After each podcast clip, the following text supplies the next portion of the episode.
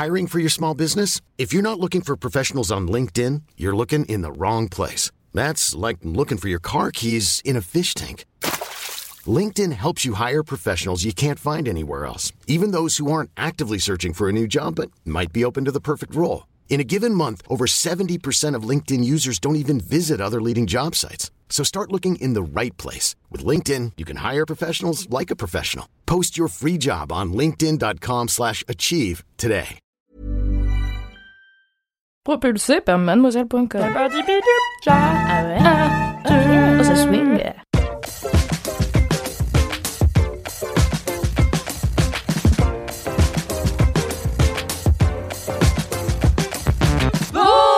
Bonsoir Bonsoir, Bonsoir, bonsoir, Paris. et bienvenue dans le LMK numéro 142. 142. Oh, je sais trop. Bienvenue dans le podcast du kiff et de la digression de mademoiselle.com Aujourd'hui j'ai une team le zeng zeng Puisque c'est ma podcast... Euh, voilà. c'est ma baqueuse favorite, la meilleure élève de ce podcast et une femme aussi déterre qu'un clip de Rof sous, Guronzan. Marie Moula est avec nous Oh, j'adore Dieu. cette description. Bonjour. C'est le meilleur moment d'aller. Quel plaisir d'être là. En plus, tu m'as vraiment super bien baqué sur. euh, 42. Ouais, 142, tu vois. J'aurais fait ça avec une team genre Mimi, Kalindi euh, et euh, pas Cédric, parce que Cédric il arrive Ouais, à me est baquer un peu. Non, Mimi et Kalindi, genre je me serais pris le vent de l'année. Heureusement que vous êtes là. Mais baquet, pardon. c'est. Paola, Paola ne parle pas anglais, mais vraiment pas du tout. Ça, ce soit clair. Vraiment par un mot, quoi. Ça veut dire euh, quand tu fais les bacs, c'est euh, comme dans le rap. Euh, tu sais, ils répètent la fin de tes phrases. Ah oui, ok. Ah, c'est ce qu'on vient de faire, un petit écho, là. Oui, exactement. C'est un peu R&B. C'est un peu, c'est un peu. Et d'ailleurs, on va parler de toi, puisque Oh. sous ces airs de grande timide se cache une Joey Star qui provoque les gens en duel dans la rue. C'est Paola. wow. Ah non, t'as pas pu mettre. Tellement Bah, bien sûr que d'informations si. que je veux avoir. Attends, euh, ce midi, elle me fait des confidences. Bien sûr que je vais les répéter dans le podcast. Oh non, bon ok d'accord, j'avoue, je confesse, mais c'était avant, d'accord, les gens ne me tapaient pas, ne m'insultaient pas. Euh, Bah si, t'aimerais bien. J'aimais bien avant, Un mais jour. en fait, il se veut que quand j'étais plus jeune, euh, c'est- euh, en arrivant à Paris, parce que c'est l'effet Paris, euh, je, quand j'étais très en colère, j'avais du mal à gérer mes émotions, et il se peut que quelquefois, j'ai fait exprès de rentrer euh, dans des gens assez costauds quand même, hein, je visais pas les vieilles dames et tout. Mais... Ah, c'est des gens assez grands et tout pour qu'ils m'embrouillent, pour que je les embrouille et pour que je puisse Les déverser ma problèmes. colère sur eux. Et en fait, ça m'est arrivé avec un mec euh, qui avait, qui- je pense qu'il était pas très loin d'avoir mon âge, enfin il devait avoir 10 ans de plus que moi, même pas. Et en fait, on s'est embrouillé et puis à la fin, on était en mode boss. Pardon. Ah, c'est vrai que c'est c'est bête. J'étais en mode, je suis désolée, je passe une mauvaise journée. Et il m'avait fait, ouais, moi aussi. Et du coup, voilà. Et euh, en fait, euh, ne faites pas ça chez vous. Vraiment. Elle provoque des gens en duel. Elle aime ma le conflit. passion. Ah Ah ouais, mais de du ouf. coup, je le fais plus. Je le fais plus, vraiment. Je, je le fais plus du tout. À part en soirée, quand il y a vraiment de- Ah, pardon, ça, ça, Non, mais- ça et ça comme condition. quand un mec est de droite, misogyne, raciste ou ce que tu veux, ça me vénère. Du coup, là, je le provoque pour qu'il me dise des trucs méchants et que je puisse lui Hmm. taper dessus après. Pardon. Putain, quand moi je pensais. Tu pourrais taper direct aussi. hein. Non, non, parce que Non, contre, la violence ne résout pas justifié. Enfin, quand je dis taper, c'est taper verbalement. hein. Je, je, euh, je, je- Ah oui. Je m'abîme pas les mains. Je ne touche pas ça. Ouais, moi Non, aussi, c'est ce que je voulais pas. dire. hein. Mais d'ailleurs, on va parler un peu de toi, d'Emmanuel DeVos. Elle n'a que la voix, puisque cette dernière est née à Puteaux. Et alors, même si ça se situe sur la rive gauche de la Seine, bah c'est bien trop proche de la Défense, qui, comme chacun sait, est le foyer, le foyer épidémique de la droite. Non, si vous la cherchez, c'est sur ce petit îlot au large de la pointe du Rat que vous trouverez, que vous la trouverez. C'est Aïda. Oh C'est ce que c'est la pointe du Rat? Non, pas du tout. C'est le point le plus à gauche, enfin le plus à l'ouest de France. En Bretagne. Très à gauche. En Bretagne. Très à gauche, c'est très très très à gauche et toi t'es au-delà t'es dans un petit îlot au large de la pointe du Rat tu vois Toi, t'es dans le phare de la pointe du rat. Tu vois, suis quoi. approprié. loin, Merci loin. pour cette description. je me suis dit qu'il fallait peut-être que je précise parce que bon même plutôt tu vois je me suis dit les noms parisiens ils vont pas capter Ouais, plutôt tu vois c'est près de la défense Mais moi, je capte pas. hein. bah c'est au nord-ouest de Paris donc c'est euh, c'est rive gauche c'est à gauche et, euh, et c'est proche de la défense qui est le centre des affaires euh, parisien et la pointe du Rat bah c'est Ok. C'est beaucoup Moi, plus j'avais loin. compris Audio la pointe du rat comme l'animal, tu vois. Du coup, j'étais là, ouais. Que, les rats, c'est Ouais, je sais pas si c'est vraiment cool. Je suis pas vexée. Mais non, la pointe du rat, R-A-Z. R-A-Z-Z-Z. Ah, mais J'ai c'est fait des balades là-bas. Eh oui, j'ai fait des balades c'est là-bas. très mignon. J'adore. C'est très sympa. Et du coup, tu te sais, tu sais, tu te dis, enfin moi, mes parents, je me souviens, ils m'avaient, pr- ils me l'avaient dit en mode, on va sur le point le plus à l'ouest de France, tu vois. Ouais. Et tu sais, tu vas, tu te dis, oui, bon, bah, d'accord, le point le plus à l'ouest.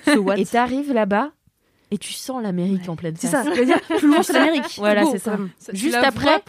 Juste après, c'est l'Amérique, tu vois. C'est ouf. Et c'est tu beau. sens comme ça les effluves new-yorkaises de peace et de Et de dollars. et de dollars. Ah, yes. Ah, mais je vais aller à la pointe du Moula. cet été alors. Est-ce que je peux me permettre? Oui. Ah, sans elle. Oh, on l'attendait tous. Je viens de sortir mon papier. Oh my god. Sans elle, dans ce podcast, nous ne serons rien. Elle est formidable et surtout, elle craint des gains. Le casting des Marseillais lui court après, mais elle a de plus grands projets. Conquérir celui, celui de conquérir le cœur des meilleurs auditeurs, c'est notre très cher Alix. Bon, c'est nul par rapport à ce que tu fais, mais j'avais envie de te faire Ah un big non, up, mais voilà. merci. Ah non, mais c'est bien. j'adore. Ça va être ça à chaque podcast. On te fera tout. Voilà, non, c'est la pression, on se... Voilà. C'est grave. On On devrait euh, participer voilà. cours. Merci, c'est gentil. Merci beaucoup, ça me fait plaisir. J'en ai eu deux depuis. C'était Oui, toi c'est et Cédric. Cédric. Voilà, les plus gentils. hein. Les plus gentils, Voilà, les meilleurs élèves de ce il podcast. qu'on se bouge. Ouais. Improvise, Je un suis en truc. train d'écrire un haïku dans ma tête. hein. La fleur au vent. D'ailleurs, Aïda, est-ce que tu aurais des commentaires? Eh bien non, Ah, la vilaine. eh bien non, je n'ai pas de commentaires, euh, je n'en ai pas reçu. Je sais pas pourquoi. Donc envoyez des commentaires à Aïda. mais euh, ne non, vous mais en faites pas, est de gauche. Même si j'ai pas eu de commentaires, il y a vraiment beaucoup de gens qui sont venus s'abonner à mon compte Instagram Oh. après Ah. mes supplications du dernier épisode. Ça marche comme ça, Euh, mais ça marche comme ça au début. Mais Moi aussi, je suppliais. cool. On va tous faire ça. hein. bah ouais, grave. Écoutez, euh, merci d'être euh, d'être venu sur mon Instagram. Maintenant, je, je réfléchis à du contenu de qualité On en attend divertir. avec Et des codes promo. impatience. Ouais. Ouais, grave. Sais que je Bientôt me pose la question aussi de mais attends quand t'as 3000 abonnés tu dois forcément faire du contenu cool Bah tu ouais, vois. t'es obligé de faire des trucs. Bah ouais, regarde-moi. Alix arrête il est cool ton contenu Non, franchement il est Oh. mieux il est mieux agencé que les gens qui ont 400 abonnés euh, like nous bah je sais pas. Je mets beaucoup de photos de moi et je me sauce toute seule. Enfin bon, je sais pas si c'est du contenu de qualité. Du Moi, j'adore c'est cette ligne éditoriale. je vais la copier Ouais, un vraiment. petit peu. Ça et des photos de mon chat. je pense que L'égocentrisme, devrait ça marche toujours. ouais du self- un peu de self love j'arrive pas à le dire Self-love. Self-love. aller. Est-ce que vous avez des commentaires, euh, Marie, Paola? Eh bien, moi, je suis confuse puisque euh, la semaine dernière, quand on a fait le LMK en live Twitch, Ouais. j'ai dit que je n'avais pas de commentaires, alors qu'en fait, il s'est passé plein de choses My God. incroyables. Enfin, plein de choses. Vous savez, il y a quelques temps, j'ai dit que LinkedIn était un de mes réseaux préférés. Oui. Est-ce que les gens te laissent des commentaires Est-ce que c'est quelque chose de droite, ça, je suis tellement retenue. Tu sais, j'essaye d'arrêter le running gag. C'est de droite, c'est de droite. Tu vois, genre, Tu sais, c'est quelqu'un d'autre que quelqu'un qui c'est- juge la C'est politique. vraiment la meilleure, la meilleure place pour euh, faire des running gags. Et en fait, j'ai eu pas mal d'invitations de gens sur LinkedIn qui étaient quand même pas mal d'étudiants. Ok. Et un truc trop drôle, vraiment un fun fact. Donc c'est un commentaire slash une interpellation. Voilà. En fait, Slash une interpellation. une interpellation une intercation plutôt. Bon, bref. Vous allez voir. interaction si tu veux Une interaction plutôt. Voilà. Au choix. En fait, il y a quelqu'un qui m'a ajouté sur euh, LinkedIn. Elle s'appelle Fanny. Et en fait, elle travaille dans une agence avec qui parfois euh, je- j'essaie de rentrer en contact pour avoir des campagnes. En fait, donc c'est quelqu'un qui vraiment est euh, pile poil dans mon milieu professionnel. Donc moi, je lui envoie un message et c'est marrant parce que quelques jours avant, j'avais envoyé un message à potentiellement l'une ou l'un de ses collègues pour monter une, OP ensemble. Donc je vois qu'elle m'ajoute, je l'accepte et je lui envoie un petit message pour dire coucou, euh, euh, oui effectivement j'ai envoyé une offre pour telle personne machin machin. Est-ce que tu me contactes par rapport à ça? Et elle me dit non, je t'ai entendu dans LMK. Je lui dis ah ok. Du coup, c'est Du bizarre coup, parce que j'avais pour le partenariat, du coup. j'avais un ton semi professionnel semi lol. Je lui dis ah c'est super, bisous. Voilà. trop chou. PTDR les gens qui m'ajoutent sur LinkedIn. euh, Bah, après mon kiff. Ah, moi, je suis bisous fan. Fanny. Hein. bisous Fanny Grave. oui j'ai un commentaire Paola. J'ai. Alors, moi, c'est mon deuxième MP depuis que je fais des LMK. Du Oh my c'est God. C'est un peu la fête. Moi, dès que je reçois un MP de gens de LMK, je suis trop contente. Et là, c'est. euh, parce que je suis comme Aïda, euh, abonnez-vous à moi. Paola tiré du bas R SRF. Ouais, comme SFR, mais le R renversé. Voilà. Parce qu'elle s'appelle Paola Serafin. fin. Le nom de princesse. De ouf. Mais tout le monde me dit ça. Enfin, Alex, tu m'as dit ça, et puis tout le monde est d'accord, alors qu'on m'a jamais dit ça avant dans ma vie, quoi. Mais si, t'as un nom d'actrice euh, ou de scénariste euh, qui vit en Italie, tu vois. Écoute, Xavier Dolan, si t'écoutes ça. euh, N'hésite pas. Enfin, il vit pas en Italie, ça marche pas. Mais vous avez compris. du coup, c'est Clo tiré du bas HOS qui m'a écrit euh, par rapport à l'épisode 140 de LMK. Bah, Aïta, t'étais là. Il y avait Mimi, Et Anthony. Aïta et Et Anthony, ça. Et Anthony Ah avait parlé de Vinted. Et j'avais dit que moi, je trouvais que du Lulu Castagnette. C'était trop voilà. Très, C'est très drôle. Fun fact, vraiment. Et euh, du coup, euh, j'étais en mode, euh, enfin, je suis en mode, voilà, si vous avez des solutions pour euh, trouver des trucs cool sur Vinted, dites-moi. Et elle me dit, salut Paola, je viens de terminer le LMK 140. Top, cet épisode, comme toujours, est bien rempli de formidables digressions, évidemment. Du coup, je t'envoie juste après le lien vers une vidéo de Colline, euh, donc comme Colline, hein, C-O-L-I-N-E, qui donne des petits conseils pour s'y retrouver et trouver surtout des trucs sympas sur Vinted. Ça évitera peut-être de tomber que sur des t-shirts Lulu Castagnette. Ah. Le lien sera dans les notes de ce podcast. Bien Parce sûr. que, euh, Parce que bien bah, c'est trop bien. Je suis allée voir et effectivement, elle donne des petits conseils et tout. Et du coup, c'est top. Trop bien. Trop refaire ma Lulu. Castagnette, putain, c'était mes lunettes quand j'étais en CM2. J'avais Oh là des là. lunettes. Lulu Castagnette. Et qu'est-ce que t'as, toi? Non, moi, j'avais le parfum Le et sac. Ah ouais. Ah bah voilà. tu vois, parfum, je Lulu dis oh là là, c'est plus par admiration. Il, il sentait pas bon, mais la bouteille était très stylée. Ouais, puis c'est des trucs de bébé en vrai. euh, tu vois, c'est du parfum. Mais pour oui, c'est trop chou. C'est si pas du parfum. Je trouve qu'en plus, le parfum Lulu Castagnette, c'est pas trop sucré, tu vois. Mm. C'est du parfum pour enfants un peu fleuri. On est en train de parler de la fragrance euh, de castagnette là. Tu t'en rappelles Vraiment. C'est de ouf, c'est clair. D'ailleurs, ça aurait pu être mon kiff, mais ça le sera pas. Euh, ce sera juste une digression. En fait, euh, j'ai toujours eu le même parfum depuis que j'ai 13 ans. C'est euh, Chance de Chanel. Et, euh, Ah ouais, depuis et- 13 ans quand Ouais. même. Depuis 13 ans, c'est Chanel à c'est 13 gros. Ouais, parce que madame. je pense qu'à 13 ans, j'ai dû commander un parfum, tu vois, et ma mère, elle s'est dit, bah, le temps est time. venu de trouver un parfum correct, tu vois, et cool. Je sais pas si j'avais exactement 13 ans, mais je me souviens que j'étais ado, quoi. Et, euh, et du coup, elle m'a acheté ça. Et j'étais là, bah, super, j'adore. Et j'ai ça tous les ans. Ah, Sauf que là, je reçois plein de parfums différents. Et en fait, je kiffe Ah oui. changer Ouais, de bah, parfum finalement. ouais, ouais. Alors que je m'étais toujours dit, non, mais moi, je suis la meuf. Moi, je suis vraiment chance Chanel, sinon je me vois pas avec autre chose. hein, c'est vraiment moi. Et non, maintenant. En plus, je- il est assez fort euh, quand même. Oui, c'est ce que je me dis. Ma, ma mère, elle l'a, je, tu vois, quand, quand je Ouais, ouais. passer. Ah ouais, tu trouves? Mais j'adore, hein, enfin j'adore. Et moi, j'ai pas- puissant, j'ai- je trouve, pour une peut-être une jeune femme. Mais j'avais l'eau de toilette, tu vois, genre j'avais oui. pas le parfum. Oui, c'est pas le truc euh, qui sort Enfin voilà quoi. D'accord. Donc là en ce moment, euh, je mets Girl de Rochas, euh, qui m'ont ok. envoyé un joli portage.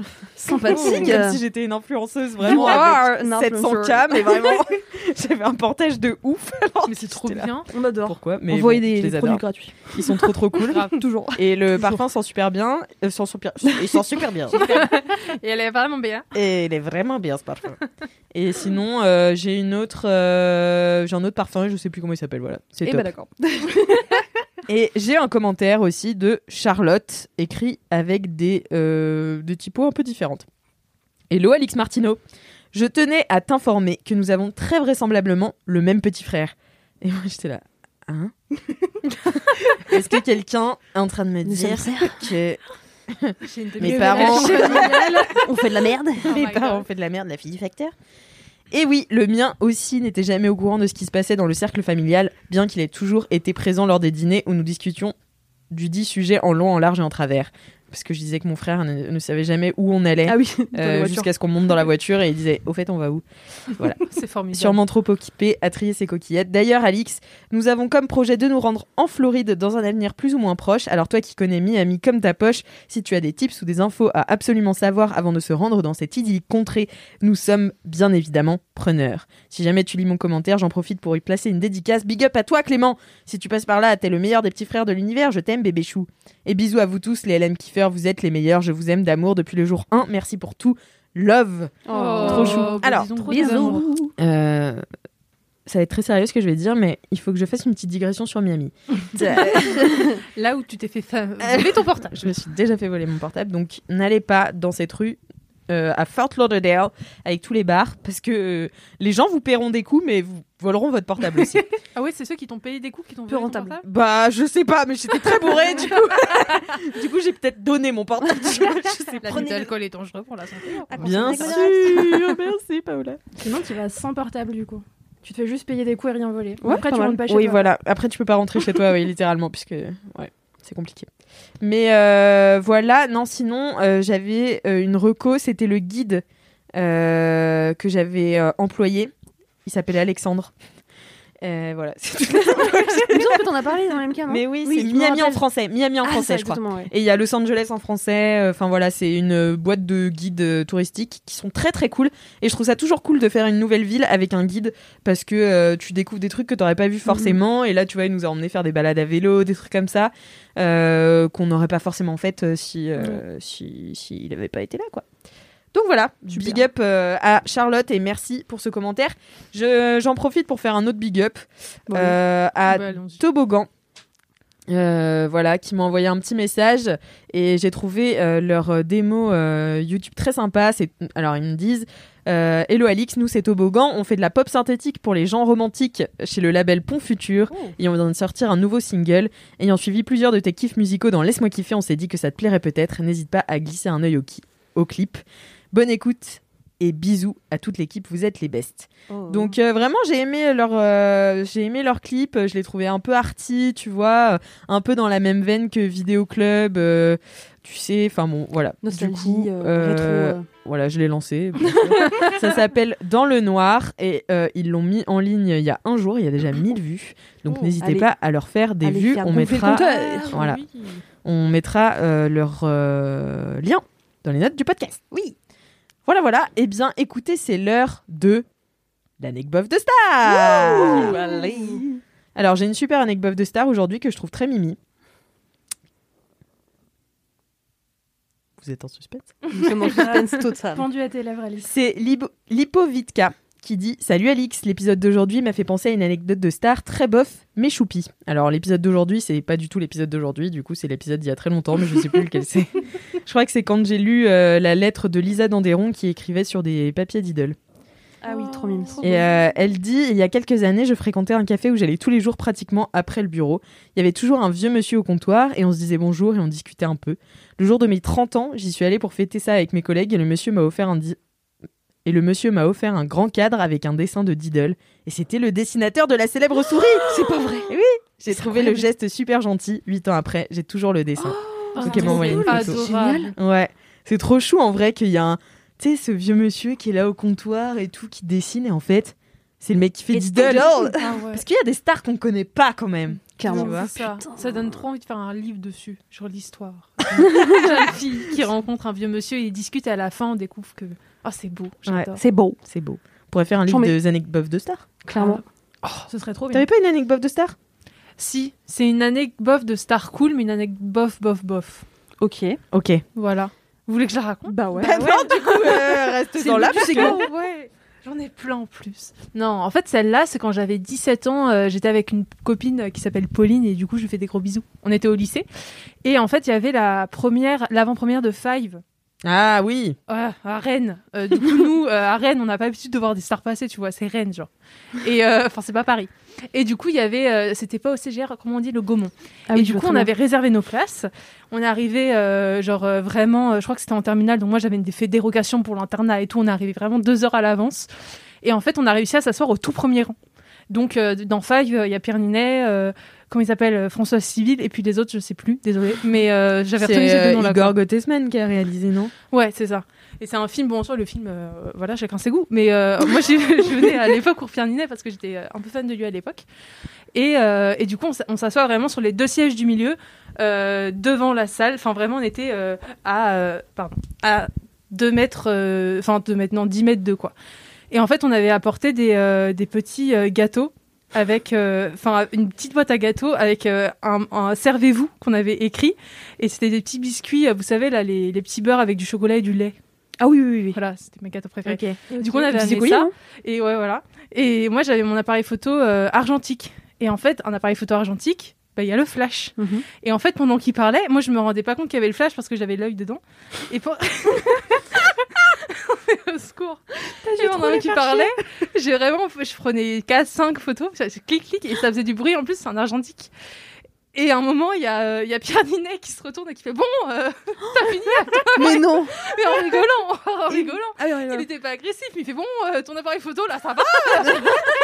Devant Tu prendre ta tout, tout tout le Gaumont rempli. Et alors moi en terminale, enfin déjà ma pote, elle était plus qu'introvertie, mais alors moi, enfin c'était pas possible, on a rougi tous les deux. Et du coup on a, j'ai eu un fou rire hyper nerveux, j'ai baissé mon appareil photo, il fait mais t'inquiète, hein, reprends-le, vas-y prends tes photos là, on pose, regarde. Et du coup, je me suis sentie pas très bien. Et du coup j'ai, fait ok d'accord, je prends des photos. Et du coup j'ai pris des photos et j'ai, enlevé le flash. Et, euh, et après il a vu les gâteaux, il a fait oh c'est pour nous et tout. Et du coup, l'humiliation, l'humiliation, de ouf, de ouf. la honte a continué pendant au moins, je sais pas, ça a peut-être duré 10 bonnes minutes quand même. hein. Oh, c'est des gâteaux, vas-y les gars, il y a des gâteaux, la régie, il y a des gâteaux. et du coup, il a pris les gâteaux et déjà, nous, on en voulait pour nous, mais du coup, ils ont tout pris. Et, euh, T'as volé coup, tes gâteaux, wesh. En même temps, t'as marqué servez-vous. Ouais, Oui. Ouais. Oui, c'est de l'altruisme, mais pas trop, tu vois. C'est de l'altruisme poli. Oui, c'est ça. Mais non, non, on était contentes et tout. Et du coup, il distribue les gâteaux. Et puis après, euh, après, il, il pose, euh, il pose, euh, il pose des gâteaux. Et puis voilà, à la fin, j'ai pu lui parler un peu et tout. C'était drôle. Et en fait, l'anecdote bof bof, c'est surtout que bah, mes photos, comme il y avait plus le flash, euh, c'était raté. Et euh, du coup, j'ai vraiment aucune photo potable, à part d'un mec qui est, euh, que, que je connaissais pas de, dedans le film. Voilà. C'est une anecdote bof bof, hein, mais c'est des stars stars, donc c'est cool.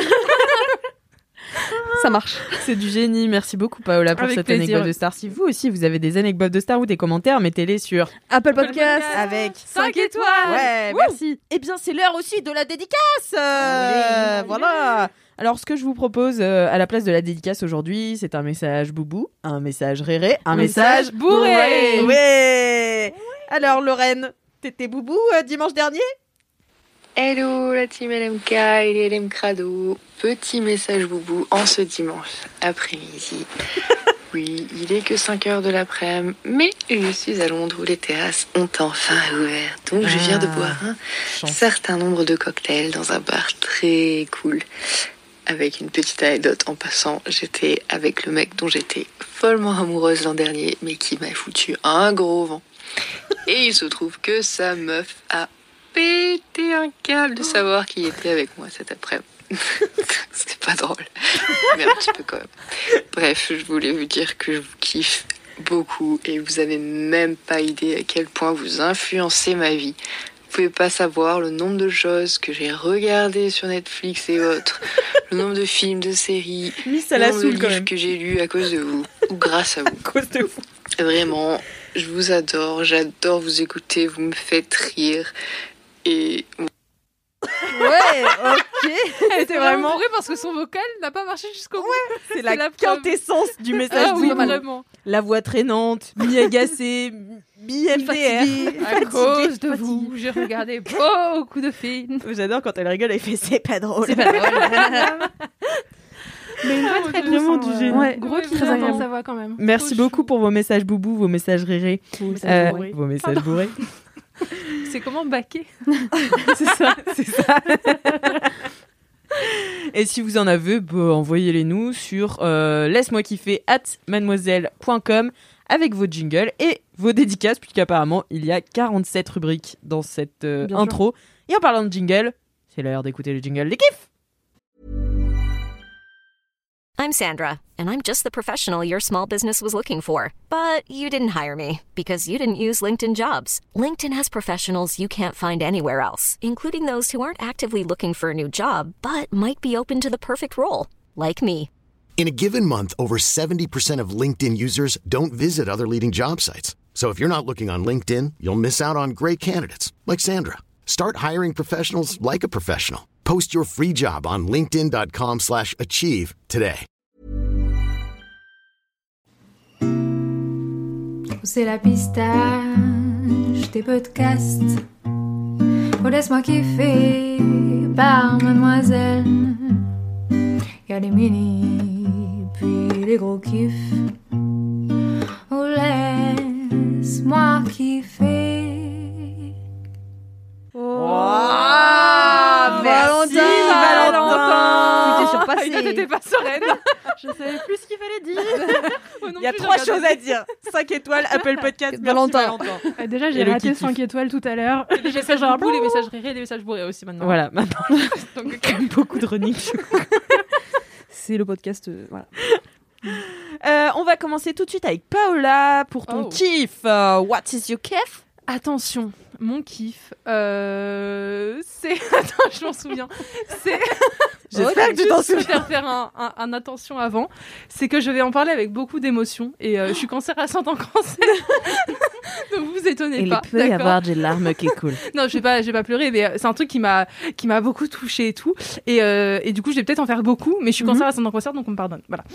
Euh, en gros, je regarde pas The Voice cette année, mais je vais faire un petit contexte. L'autre fois, j'étais en soirée pyjama avec des, des amis, et il y en a un qui, à un moment, on faisait le jeu des musiques. Je sais pas si vous connaissez. Euh, on donne des situations hyper précises, et euh, on dit voilà, dans cette situation, quelle musique t'écoutes. Ah oui, C'est des situations- de, de quotidien un C'est peu. ça, mais c'était vraiment des trucs hyper précis Je en fais mode. ça avec ma euh, coloc tout le temps. c'est trop, c'est trop Je bien. connaissais pas, ça a trop bien. Ouais, C'est je mais me genre, doute. bah, par exemple, une situation hyper précise, euh, il y a un pote qui a eu, euh, euh, c'est, t'as, économisé 10 ans pour euh, acheter un voilier, tu t'es acheté ton voilier, tu pars enfin autour du monde, et trois heures avant de partir, tu rencontres l'homme ou la femme de ta vie. Mais tu pars quand même. Et qu'est-ce que tu mets comme musique sur le moment où tu es dans le voilier et que tu vois le- cette personne euh, sur le port te dire au revoir? Voilà, c'est le genre de situation. Des Owl Nation. Moi, je sais pas ce que je mets. Mais voilà, c'est un jeu qui est trop bien et on fait ça en, J'adore. en, en mi-fin de soirée, enfin vers 2 heures, voilà. En, en couvre-feu, c'est un peu la fin de soirée, 2 heures. mais voilà. Et euh, à un moment, euh, du coup, euh, on, a un copain qui euh, d'un coup s'arrête et fait attendez. Ça m'inspire un truc, faut que je vous fasse écouter un truc. Et c'est un copain qui est très chaud en musique. Et, euh, et du coup, je sais que généralement, quand il nous dit faut que je vous fasse écouter un truc, c'est que il- vraiment très bien. faut se concentrer, quoi. Et il m'a fait écouter. Alors, c'est une reprise de Tata Yo-Yo, mais rigolez pas. rigolez pas parce que, franchement, allez écouter là ceux qui se moquent parce que vous allez comprendre. Euh, de The Voice euh, par euh, Jim Bauer, si j'espère que je dis bien son nom, qui est le fixe d'Alex euh, Axel Bauer. Axel Bauer. Ah ouais. Axel Bauer, celui qui chantait euh, Les machines dans ma tête là. Et, euh, et- Machine dans ma tête, machine sous mes tempêtes. Voilà. Et Vincent, Wow. son fils, qui fait The Voice, euh, qui a fait une école de théâtre et tout. Et euh, en fait, il a repris Tata Yo-Yo. Mais en fait, c'est un truc de malade. Genre, euh, comme. euh, Enfin, il l'a repris en mode dramatique. hein.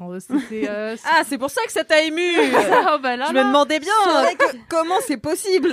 Ah mais vraiment, c'est euh, en fait c'est je sais pas comment expliquer. En fait, il c'est c'est une chanson euh, qui voilà qui parle d'une euh, à la base c'est chanté par une meuf et tout et euh, du coup quand t'entends ça tu tu penses au carnaval, tu penses euh, à Rio, enfin c'est un peu voilà l'empreinte qui est mise dessus. Et en fait lui il, il la chante et il y a des paroles dedans, c'est euh, genre euh, les Brésiliens m'ont surnommé la folle du Brésil, euh, les enfants me trouvent un air plus rigolo. Et du coup, ça prend une dimension mais qui est tout Ah, autre. oui. Tu vois ou pas? On a l'impression que ça me fait. bah, on en parlait pas avec Aïda, pas du tout. On en parlait avec euh. Audeline de, de la rédac. Et, euh, et en fait, où je lui disais, ça me fait penser à la chanson d'Aznavour, euh, comme ils disent là. J'adore cette Oh, chanson. Oui, moi aussi, évidemment. Belle. Ah, mais je Je l'adore. vraiment, Super intense, quoi qu'il arrive sur Aznavour. voilà, c'est pas faux.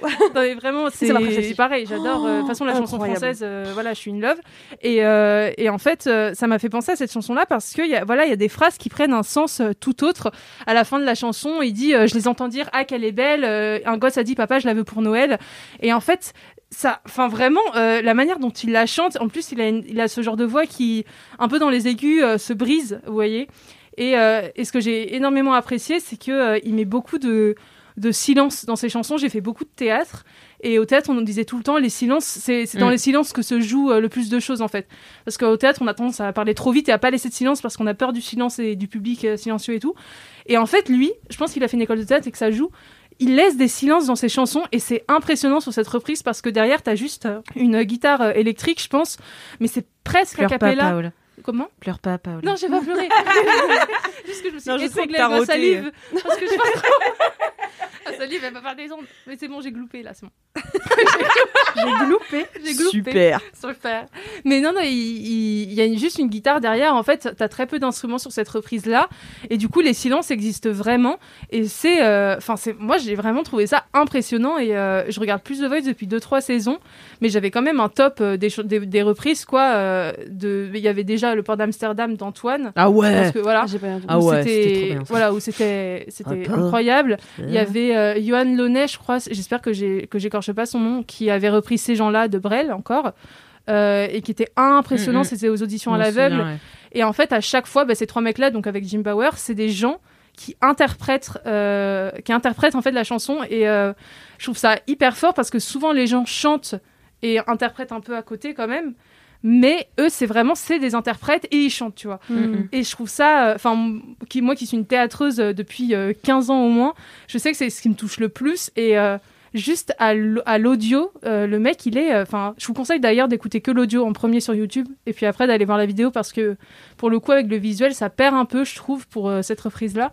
Mais ouais, allez écouter parce que c'est, enfin, franchement, moi j'ai trouvé ça. J'ai été hyper touchée quoi et du coup depuis je l'entends et tout et la musique elle reste en tête et c'est vraiment euh, je trouve ça impressionnant qu'aujourd'hui on puisse euh, au- autant surprendre les gens Mm. sur un titre comme ça euh, Tata Yo-Yo tout le monde le connaît Ouais, mais sûrement pas dans ce sens là tu vois Bah ouais, c'est clair. Non, mais c'est Voilà. vrai. Et je trouve ça toujours euh, impressionnant. Enfin, moi, ça m'arrive peu de fois. Mais il y a certaines chansons comme ça que tu réécoutes en reprise Hmm. et qui deviennent Différente, ouais. même plus que différentes. C'est tes préférés par rapport Mm. à Ah oui, l'original, tu oui, vois. oui, Oui, bien sûr. Et il y en a peu qui font ça, mais euh, bah, Kalindi en a parlé l'autre fois, la, la reprise de Camélia Jordana de Ah oui. Dalida. Bah, après, je sais pas si je préfère l'original ou non, mais, euh, mais tu sais, t'as des, t'as des trucs comme ça, des interprétations différentes qui en fait te touchent directement. Ouf. Parce qu'en plus, c'est beaucoup plus facile de te toucher avec une reprise parce que tu connais déjà la chanson, etc.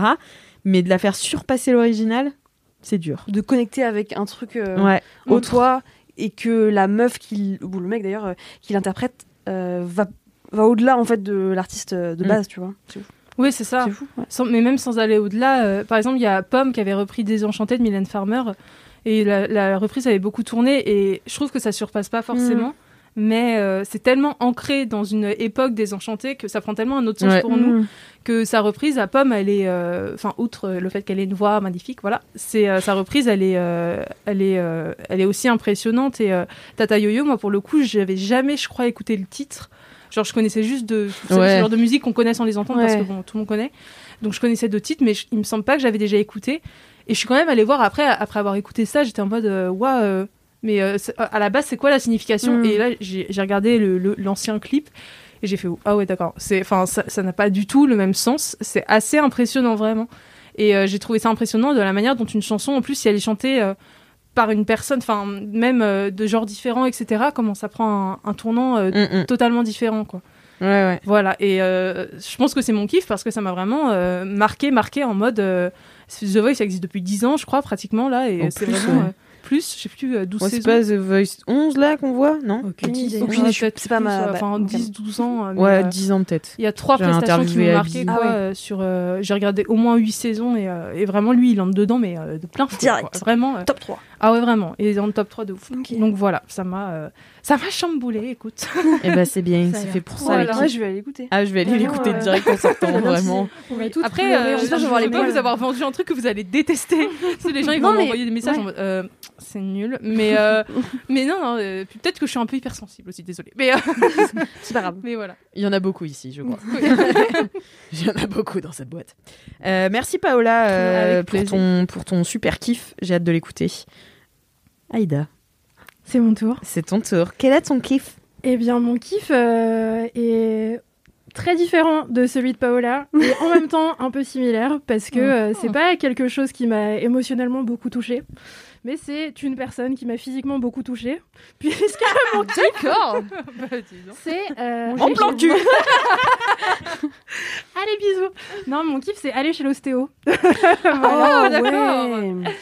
Et, euh, et en fait, euh, c'est un kiff euh, un peu banal pour plein de gens, mais pour moi, ça veut dire un truc un peu particulier qui est euh, que c'est un kiff d'adulte. c'est vrai C'est vrai.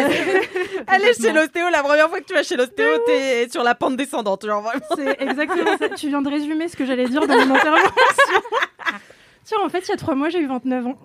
voilà, fin. Mhm. Et euh, ouais, du coup, euh, je sais pas, ouais, il y a trois mois, j'ai eu 29 ans et, euh, et, tu sais, je commence à sentir physiquement le truc de la gueule de bois qui dure quatre jours. euh, Ouais. le fait que, bah ouais, en fait, ton corps, il commence à, à sentir les trucs de fatigue euh, un peu plus longtemps que jadis quand j'étais jeune triste et à fougueuse. 29 ans, putain. Ouais, grave. Après, il y a aussi le, le confinement et le télétravail Mm. qui jouent. c'est Ouais. clair Et enfin, je sais pas vous, mais juste moi, je télétravaille n'importe comment. Enfin, je me mets dans Ah bah, des moi positions qui n'ont pas de sens. Moi, ça va Euh, mais c'est juste qu'on bouge plus quoi Enfin, Bah ouais. moi, j'ai même pas de bureau. Je de travailler dans mon lit. C'est souvent dans ton lit toi C'est un Ouais, enfer. sur mon canapé, c'est. Mais moi, en fait, j'ai j'ai un bureau, mais c'est un bureau qui est dans mon salon. Et du coup, comme j'ai pas un super grand appart, ça me fait trop chier d'avoir un siège Ouais. de bureau trop moche dans mon salon. Du coup, ça fait un an que je cherche un, un siège de bureau qui soit un peu ergonomique et qui me bousille pas le dos, mais qui en même temps soit pas hideux. un peu joli, ouais. J'en ai un très pas 1000 beau. euh, ma coloc en a acheté un C'est euh, très joli. Oui, je te le montrerai. Ah ouais, file la rêve parce que moi j'en peux plus. Mais je pense que ça peut être assez plein de gens en vrai, parce que moi aussi j'en cherche une. euh, Et ben, on Eh pourra ben, faire une sélection euh, sélection sur Mademoiselle. shopping. Mais grave. Non mais ouais, c'est un vrai truc. euh, genre ça fait vraiment super longtemps que je cherche désespérément un siège de bureau pas moche et j'en trouve pas. Et surtout pas à 600 balles, quoi. Parce bah que ouais, c'est ça le problème. aussi la notion de budget euh, qui rentre là-dedans quoi. Et du coup, je me nique le dos. Donc en fait, je passe mon temps à avoir des espèces de douleurs de vieille euh, un peu partout dans le corps et tout. Je commence à avoir un peu mal euh, dans les avant-bras. Enfin bref, c'est un peu chiant. Et, euh, et donc bref, tout ça c'est un peu chiant. Et donc, je me suis dit, allez Aïda, maintenant t'es une vraie adulte et tout, prends rendez-vous chez l'ostéo. Et c'est un truc qui me terrifiait de ouf, parce qu'en vrai, j'aime pas du tout qu'on me touche. Genre, euh, Ouais, les gens qui me, plus. que je connais pas, qui me touchent, ça me dégoûte un peu. Euh, j'aime pas la bise, euh, j'aime pas trop les contacts physiques et l'affection avec des gens qui sont pas super proches de moi et tout. Et, euh, et du coup, j'étais là, putain, en plus, je vais me faire. Enfin, tu sais, l'ostéo, c'est un truc qui paraît un peu spectaculaire quand tu connais pas, tu vois. Genre, j'étais Mm. purée, il y a quelqu'un qui va me faire craquer la tête.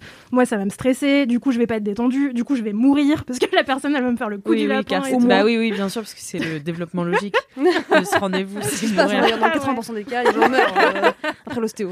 Bah, c'est ce que je croyais, vraiment sincèrement. Ça faisait des mois que je repoussais ce truc-là, et en même temps, je m'étais dit, vas-y, tout le monde me dit que c'est trop cool et que c'est utile et tout, donc je vais y aller. Et donc, je suis allée sur Doctolib et j'ai pris un rendez-vous chez l'ostéo. N'importe quel ostéo. Euh, Car alors, sais-tu que n- tous les ostéos ne sont pas pareils Eh bah, je savais pas. Oui, c'est vrai. Genre, il y en a qui craquent pas, par exemple. L'intervention de la bonne élève. Bah, qui moi, j'en ai un. Ouais. Alors, si je peux digresser sur ton kiff. Ah oui. Euh, en fait, euh, moi, j'étais allée voir un ostéo juste avant mon départ en Inde. Euh, parce que je suis partie en Erasmus, euh, en Erasmus pas du tout, mais en, en échange universitaire trois mois en Inde. Trop bien. Et, euh, et avant de partir, bah, j'ai un peu fait le tour de mes médecins, tu vois. Et moi, j'ai des problèmes de cervical depuis que je me suis pété la gueule. Euh, quand j'étais, je, oh, je sais pas, je devais avoir 14 ans, j'étais dans un village vacances, il y avait un ventriglisse, j'en ai fait un article sur Mademoiselle. Et euh, il y avait un ventriglisse, et en fait, au lieu de glisser sur le ventre, et ben, je me suis rétamé la gueule sur le Ah dos et je me suis Oh. cogné la tête. Et, euh, et donc, je me suis évanouie et tout. Et en me réveillant, donc le, le, le- comment s'appelle-t-il Moniteur? Le moniteur, tout à fait, euh, m'a réveillé avec un jet d'eau dans la gueule et, euh, et il m'a plaisir, dit sympa. tu peux y aller. Et du coup, j'avais les cheveux vraiment dans le, en vrac et tout partout euh, dégueulasse. Et ma pote me dit bah viens on va se baigner ça ira mieux tu sais. Puis je commençais à pas me- trop me sentir dans mon corps et tout. Et là j'ai vu ma mère j'ai commencé à chialer. J'ai dit je vois plus trop sur les côtés. Du coup ma mère a hurlé elle a appelé les pompiers. Enfin bref voilà. Donc euh, civière hôpital euh, nuit là-bas quoi. Et euh, en fait j'avais fait une, en- une entorse des cervicales. Ah Ouh là là. Là. et, euh, mais j'avais 14 ans, donc euh, j'avais vraiment pas envie de porter une minerve pendant mes 10 jours de vacances au soleil. Tu. Donc euh, j'ai porté ma minerve, mais euh, j'avais des rendez-vous chez le kiné, auquel je ne suis jamais allée, Ah, puisque j'ai planté mon père, qui m'a dit Tu veux pas y aller? Eh bien, on n'ira pas. Il a fait la technique de. Ouais. Et, et finalement, je devais reprendre le kiné euh, quand euh, je suis rentrée à Nantes, et puis euh, je l'ai jamais fait. Donc euh, voilà, La j'ai base. des petits problèmes de cervical. Et euh, donc j'étais allée voir tout ça pour dire que je suis allée voir un mec. T'as digressé sur ton propre, ta propre digression. Incroyable. Vraiment, euh, well done. Vraiment La magnifique. méta-digression, ouais. Et, euh, et donc, je vais voir ce gars. Et apparemment, c'était un ostéo un peu énergiseur. énergie truc. quoi. ouais. Ouais, voilà. Parce que euh, juste avant, j'étais allée voir une médecin chinoise qui m'avait dit. qui m'avait dit qu'elle pouvait pas régler mon problème de cervical, qu'il fallait que j'aille voir un ostéo. Bon, voilà. Comment je suis arrivée à cet ostéo. Et, euh, et donc, en fait, le gars, trop bizarre, pendant toute la séance, juste il me touchait à des parties euh, du corps. Donc, il me touchait derrière euh, la tête, là, sur la nuque. Il me touchait le bassin et il me touchait euh, le le coccyx. je sais plus. Bref. Le coccyx, c'est le Et donc, il me mettait de l'énergie, je sais pas quoi. J'étais là, vraiment, c'est pour ça que je paye 80 balles, là Enfin, Et en fait, il est complètement rentré dans ma tête. Vraiment, le gars, j'ai jamais vu ça. Et il me disait des trucs sur WAM, tu vois, j'étais là. Qu'est-ce que vous faites, monsieur? Enfin, c'est très, c'est très gênant. Et ça m'a fait pleurer. Ah ouais? Ah ouais, j'ai pleuré. Ah oui, un Vraiment de- euh, plus, plus, plus, lui. Hein. Ouais, de détente, euh, enfin, tu sais, de genre de lâcher prise et tout. Genre, vraiment, ça m'a fait pleurer. Et il m'a dit euh, en Inde, euh, promenez-vous un peu avec les pieds nus. Ça vous reconnectera à la terre. Ah, mon père, il fait ça. Eh ben oui, mais c'est un vrai truc. fait ça tous les matins. Eh ben- non mais attends, mais en plus c'est non parce que attends, je veux pas même digresser c'est incroyable cette histoire. Vraiment, mon père il me trop rire. On habite en Bretagne, enfin mes parents habitent en Bretagne et euh, on habite vraiment tout proche de la mer. C'est-à-dire la mer elle est à, à 20 mètres, mais on n'a pas de jardin. si. C'est trop bien. Par contre, on n'a pas de jardin. Et euh, mon père, pareil, euh, dans, dans ses crises d'énergie, on lui a conseillé d'aller pieds nus marcher Ouais. sur l'herbe. Et donc du coup, le matin, Bah, c'est exactement ce qu'il m'a dit. c'est-à-dire il sort de la maison à pieds nus, il traverse la route et il va sur l'espèce de terre-plein d'herbe devant la mer, marcher pieds nus. Terre-plein d'herbe. Voilà. C'est incroyable. J'imagine sur un rond-point, quoi. Bah, c'est un peu ça, sauf qu'il y a la mer, donc c'est joli. Voilà, bref, quand même parenthèse terminée. Non, mais c'est ça. Il paraît qu'il a le même ostéo que moi parce que moi, il m'a Ah, dit vraiment, ça va te reconnecter à la nature. Ouais. Et c'est vrai, quand tu réfléchis, on marche jamais pieds nus à même le sol parce que Parce qu'à Paris, mais c'est c'est- galère. à Paris, C'est il y a du béton euh. partout, mais même c'est du béton, c'est même pas le sol. Bah ouais. Tu te reconnectes même pas à la terre, tu vois. C'est vrai, on n'est jamais connecté à la Terre. Ouais, et t'as toujours des chaussures et t'as toujours moi je, me balade en tatane tu vois enfin bon bref euh, en, en claquette Miami et Avec des choses. vraiment et avec des chaussettes bien sûr sinon ça pue des pieds et ça glisse Euh, la moiteur des pieds bon bref et et, euh, et ouais de se de se balader un peu pieds nus et je l'ai fait un peu en Inde et j'avoue euh, j'ai pas fait gaffe plus que ça si ça m'avait changé la vie mais, J'avoue ça. Ouais, tu conseilles. mais là j'ai envie de le faire tu vois Hmm. Ah bah là, du coup, tu m'as donné envie. Ouais, de de ouf, moi aussi. c'est clair, ouais. Je vais aller euh, au Buchemont. Eh ben- la meuf, la zinzin le matin qui va marcher au bout de C'est au bout de pieds 1 nus km, tu sais. sur des mégots de clopes et des crottes de chiens. c'est ça. Pas Voilà. artificiel, les buts de Chaumont Si, c'est une colline artificielle en plus. Ouais, voilà. Bon, on va pas commencer à faire l'histoire de Paris parce que là, connecté c'est- à la base, attendez, fun fact, mais je crois que j'ai déjà dit dans un podcast de LMK. À la base, c'est là où on pendait les gens au but de Chaumont. Ah bon? On voilà. pendait les gens? Ouais, on pendait les gens là-bas. Ok. Et, Et c'est devenu euh, là où ouais, on emmène c'est les enfants faire un pique exactement voilà. Super. On Eh en ben, parlera dans un Je sais qu'à Nantes, euh, à Nantes, la place du Bouffet. Je sais pas Ah si oui. vous voyez la place du Bouffet à Nantes. Euh, c'est une grande place qui est très bizarre parce qu'elle est toute carrée et t'as un peu des euh, restos autour, donc ils mettent un peu des chaînes, mais des chaises, mais il se passe Ça, rien. C'est bizarre, ouais. C'est une place très bizarre et en fait euh, maintenant il y a beaucoup d'artistes parce qu'à Nantes il y a beaucoup d'artistes de rue Mm. et notamment des expositions de rue éphémères mais qui restent Nantes, voilà. Nantes euh, capitale culturelle et et en fait cette place c'était la place des, des de la guillotine et des pendus et en fait il y avait tellement de sang Ah oui. sur cette euh, place par terre qu'ils ont tout repeint en rouge comme ça ils se sont dit ouais ça ça nickel.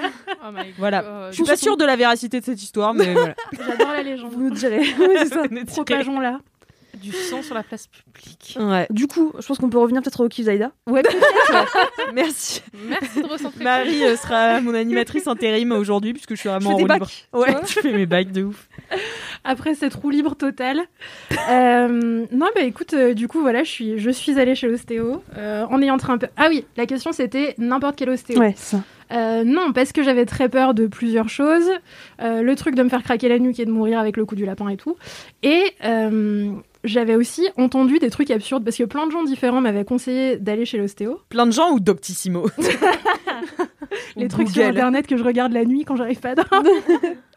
non, non, euh, plein de gens de, de mon entourage et notamment des gens qui m'avaient dit euh, Ah ouais, ah ouais, trop bien, euh, trop bien d'aller chez l'ostéo. Par contre, tu verras, c'est un peu gênant parce que bon, euh, t'es nu et du coup, il te, il te fait craquer partout et T'es tout. nu T'es Et nu j'étais là, mais Tu peux je, je sous-vêtements. crois pas qu'on est, on est censé être nu chez l'ostéo et Ouais. tout. C'est un peu. Enfin, j'avais entendu des histoires hyper étranges d'ostéo Balance très peu recommandables.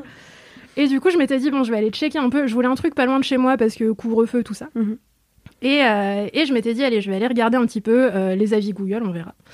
Et donc, je suis tombée sur euh, cet ostéo qui est juste à côté de chez moi et qui avait un nombre d'étoiles euh, incroyable. 5 étoiles comme sur Apple Podcast et tout ça. Apple Podcast, 5 étoiles. Et, euh, et de gens qui disaient ah, elle est vraiment trop cool, elle est super douce, allez-y, vous aurez pas peur et tout. Je m'étais dit ah, trop bien, c'est ce qu'il me faut. Machin. Donc j'y suis allée. Et euh, en fait, moi, je, je connaissais pas justement ce truc des différents types d'ostéo, je savais pas du tout à quoi m'attendre. Je savais même pas dans quelle mesure, genre, l'ostéopathie, c'est considéré comme de la médecine douce ou de la médecine euh, tout court. Enfin, j'y suis allée les yeux fermés en me disant allez, on va voir ce que ça donne et tout. Et, euh, donc j'y vais, euh, elle me demande un peu pourquoi je viens, je lui explique que j'ai mal partout, que je télétravaille n'importe comment, que comme je suis un peu stressée, j'ai des douleurs dans la nuque et tout. Et elle me dit, bah allez-y, vous inquiétez pas, on va y aller doucement, machin. Et en fait, elle m'a pas du tout fait craquer. Elle m'a fait un peu ce que toi tu racontes, Alix. Euh, elle m'a fait des points de pression dans la nuque. Elle est partie de ma nuque. Et elle m'a dit ah ouais non en fait euh, c'est pas du tout. Enfin vous avez mal dans la nuque, mais c'est un problème euh, qui vient du bassin. Et en fait vous êtes pas du tout aligné. et en fait en, en me touchant un peu partout, donc au niveau de la de- des cervicales, de la nuque, du dos, du coccyx et genre du diaphragme, elle m'a dit mais Aïda, c'est n'importe quoi. euh, genre t'es complètement tournée vers la droite et t'es recroquevillée n'importe comment. En fait je me suis rendu compte que je me tenais pas droite depuis des années Ah et que j'étais juste complètement genre tordue vers la droite en permanence sans m'en rendre compte. Et, euh, et du coup, elle m'a un peu. En fait, elle a fait des points de pression partout sur mon corps pour me détendre. Et c'était un peu lunaire parce que moi, je enfin, m'attendais pas du tout à ça. Et en fait, la meuf, elle l'appuyait un peu partout sur mon corps et elle soufflait super fort. Dans ta tête Ouais, n'importe où. tu. Ouais, on était masqués toutes ouf. les deux parce que Covid et tout. Mais il y avait un truc super mystique, quoi. Genre, euh, elle m'appuyait dans le dos et après, elle faisait. dans 45 secondes, quoi. Et, euh, et moi, j'ai vraiment passé la première moitié de la séance à me dire mais qu'est-ce que je fous Mm. ici Ouais. Qu'est-ce qui est en train de se passer Oui, tu te dis toujours, c'est pour ça que je donne mon argent, c'est pour ça que je donne mon argent. Bah Et ouais. après, une fois que tu te détends, en vrai. Et puis moi, je suis pas hyper. euh, tu sais, il y a des gens qui sont hyper rationnels et qui sont en mode, ouais, il y a qu'une seul type de médecine, machin, les sciences occultes, ça existe pas, machin. Moi, je suis pas trop comme ça. Euh, je suis pas non plus du genre à dire que j'y crois à fond, mais je me dis, dans la vie, c'est bien de manger à tous les râteliers. C'est une bonne philosophie. Mais ouais, je suis d'accord, en vrai. En vrai, Bien euh, sûr. Pourquoi pas tenter des trucs qui pourraient marcher mieux Bah ouais, c'est exactement ça. Puis si le truc, c'est que si t'y crois, ça marche, autant croire à tout. Comme Bah ça, ça marche tout le temps. Bah oui, c'est ça. clairement. Mais grave, mais Tant t'as que ça marche, en fait. Bah ouais. C'est ça, tant que ça marche et tu fais de mal à personne. Bah Mm. ouais, voilà. Bon, après, là, je payais, donc il fallait que ça marche. Plutôt intérêt. Mais Donc je tu me as suis cru très dit, fort. euh, je me suis dit, grave, fais confiance au truc, ferme les yeux et tout. Et déjà, je me suis rendu compte en le faisant que ça faisait super longtemps que j'avais pas eu une heure, genre à rien faire, à avoir. euh, bah là, en l'occurrence, il y avait- il y avait l'ostéo qui me massait un peu, enfin qui faisait en sorte que j'ai plus mal. Mais en fait, juste, j'étais allongée, je pensais à rien, tu vois. Et en fait, ça faisait des lustres que j'avais pas Mm. soit euh, enfin ouais passer un moment à pas être sur mon téléphone pas être en train de faire un truc pas courir pas bosser et tout. En fait moi si je m'allonge et que je ferme les yeux je dors quoi. Il y a pas de il y a pas de détente et de respiration et de méditation et tout. Et donc là c'était un truc hyper cool parce qu'il y avait un côté super méditatif. Donc moi j'étais là je pensais à ce qui me stressait et tout en me disant allez ça va passer respire. Et, euh, et en fait ça a hyper bien marché. J'étais choquée. Euh, je suis repartie en étant hyper détendue. Elle m'a expliqué qu'en fait, elle avait genre euh, défait certains points de pression dans mon dos et un peu partout et euh, dans mon bassin vu que j'étais tordue tout ça. Et qu'en fait, dans les semaines qui allaient suivre, euh, il y a d'autres points de tension qui étaient nés du truc de base qui allaient se défaire petit à petit Mm. et que j'aurais peut-être des courbatures, que je sentirais un peu mon corps changer et tout. Et effectivement, tu vois, petit à petit, au fil des semaines, j'ai senti genre euh, des douleurs apparaître à certains endroits et ensuite se défaire complètement au bout de- d'une demi-journée, me dire ah purée, je me sens mieux, je respire mieux, je suis hyper, euh, Mm. hyper flex, hyper détendue. Et, euh, et du coup, c'était ouf. Donc euh, là, j'ai. un Eh, toi, nouveau- toi, je sens que le next step, c'est la médecine chinoise. J'ai un médecin chinois incroyable. Mais envoie, va te mettre des aiguilles partout là. envoie Ah les non, c'est acupuncteurs. c'est ça Ouais, j'en avais fait un peu. Et Très alors, bizarre. c'était bien. Phobie. Bah, ça te fait des petits. Enfin, moi, euh, c'était surtout sur les mains. Ça m'avait fait des petits courants électriques quand elle te met les aiguilles, tu vois. Ouais. C'est les nerfs, non? Et euh, bah, je sais pas où elle les plante. Euh, Mais en fait, elles bougent. Elles bougent toutes seules, les aiguilles. Ah ouais. Ouais, elles travaillent. Donc, euh, mais tu les vois pas euh, Ouais. vraiment à l'œil nu, tu vois. Mais après, elle, elle m'a dit, parfois, j'en ai vu à l'œil nu bouger vraiment pour les gens qui ont beaucoup de travail à faire, quoi. Et, euh, et en fait, euh, elle t'en met à certains endroits pour euh, libérer certains trucs. Et moi, elle voulait pas m'en mettre euh, au niveau euh, entre les ins, là. euh, euh, je sais plus comment ça s'appelle. Le diaphragme, non Ou le plexus le plexus, ouais, voilà. plexus. Elle m'a dit si je vous en mets dans le plexus, vous allez pleurer pendant deux semaines parce que vous avez trop d'émotions à libérer. Et ben j'étais là. Eh ben super. Bon, laissez-les là, hein, Et on va pas les emmerder. voilà. Elle m'a dit pour une prochaine séance et puis j'y suis jamais retournée. Et euh, mais non, mais c'est agréable, tu vois, de même j'avoue tu vois de tirer la langue et tout. Elle te dit ce qui se passe. C'est marrant. C'est Les ouf. aiguilles, ça Bah, fait plus euh, peur que l'ostéo. Ah moi ça va, j'ai pas, pas. trop, pas trop la phobie des aiguilles. Non, mais je veux dire, euh, enfin, les aiguilles, ça va quand c'est genre un vaccin ou un truc comme ça. Mais, euh, enfin, je trouve que ça va quand il y en a qu'une.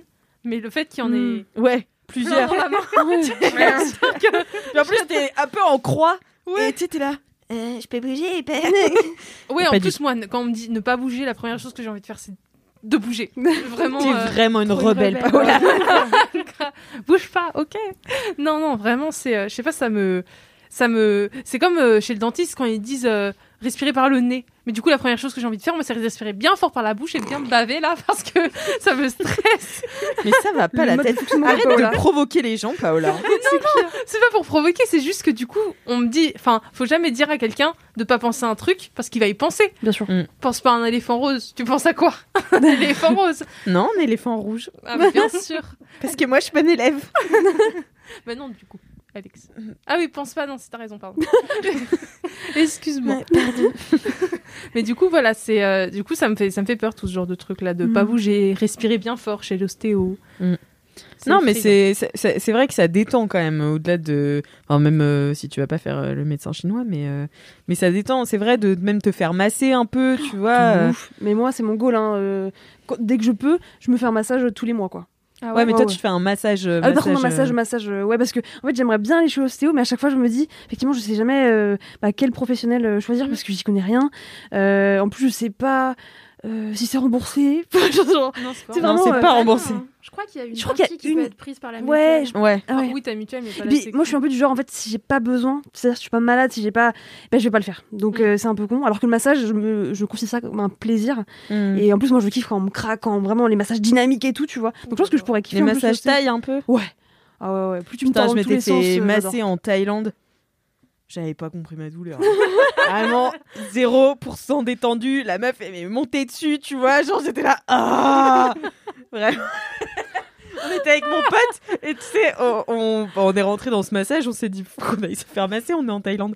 et, euh, et, et on rentre et on se met tous les deux à plat ventre. Et euh, il y avait un petit rideau et on se voyait sous le rideau. Ah ouais. Et on se regardait comme ça, genre, ça va, ouais. Ah, l'agonie. Ah ouais, Mais puis elle te marche dessus. hein. Après, du coup?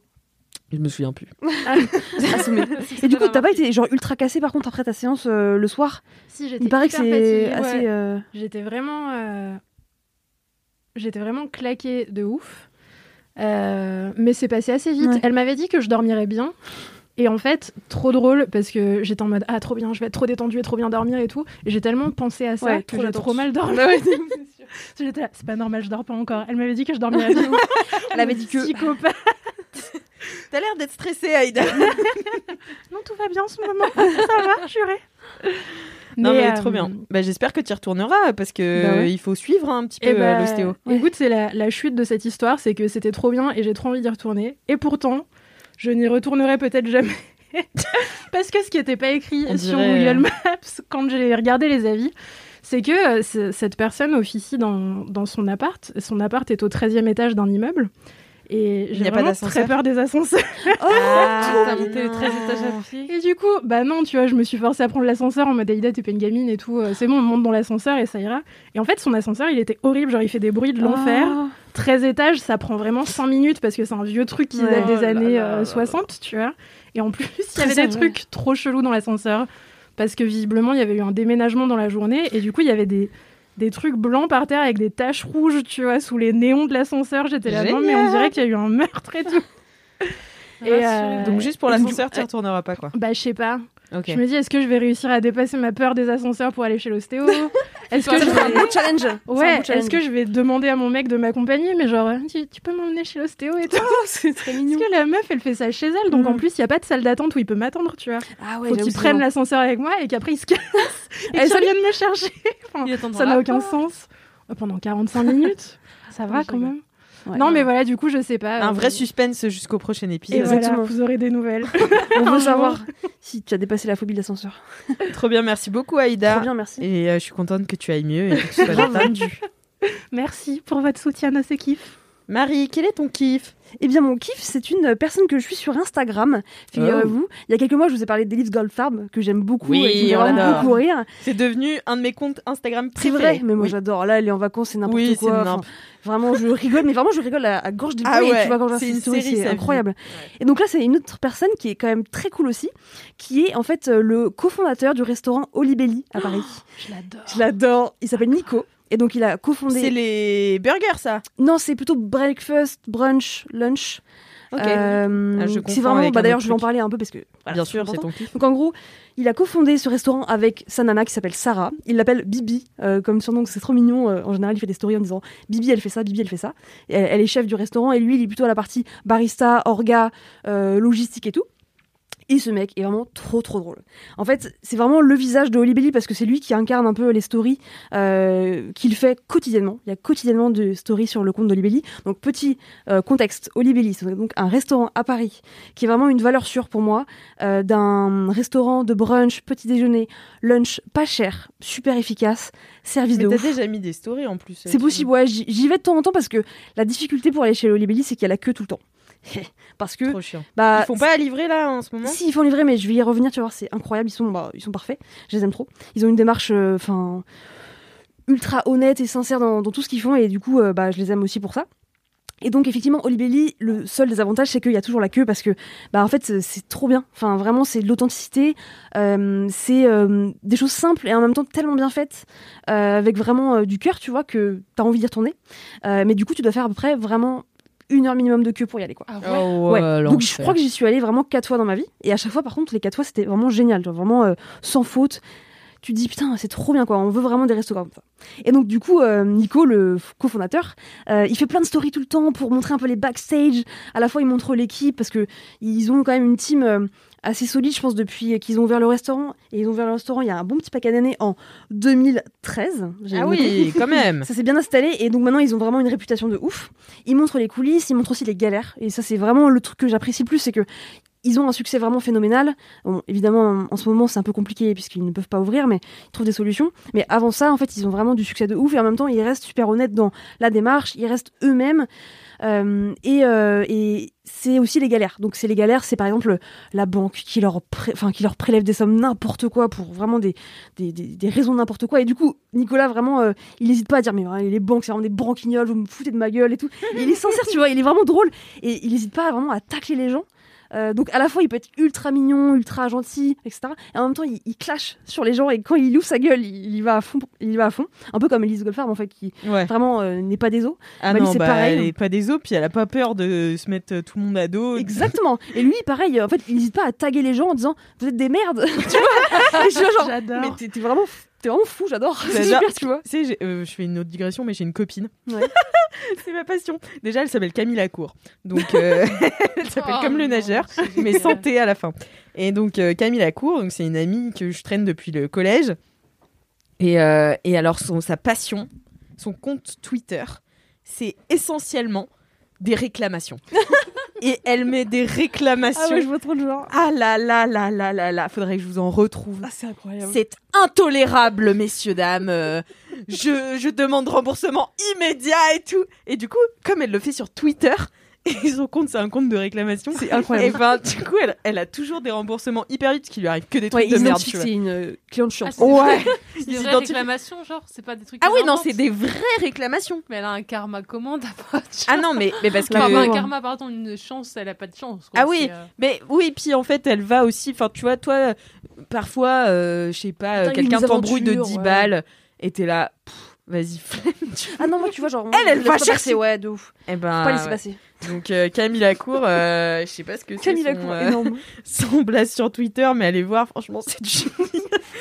On va checker trop dans forte. les, Grave, tu sais, elle est les comptes services après-vente de tous les gros c'est trucs, ça. genre Orange SFR et tout.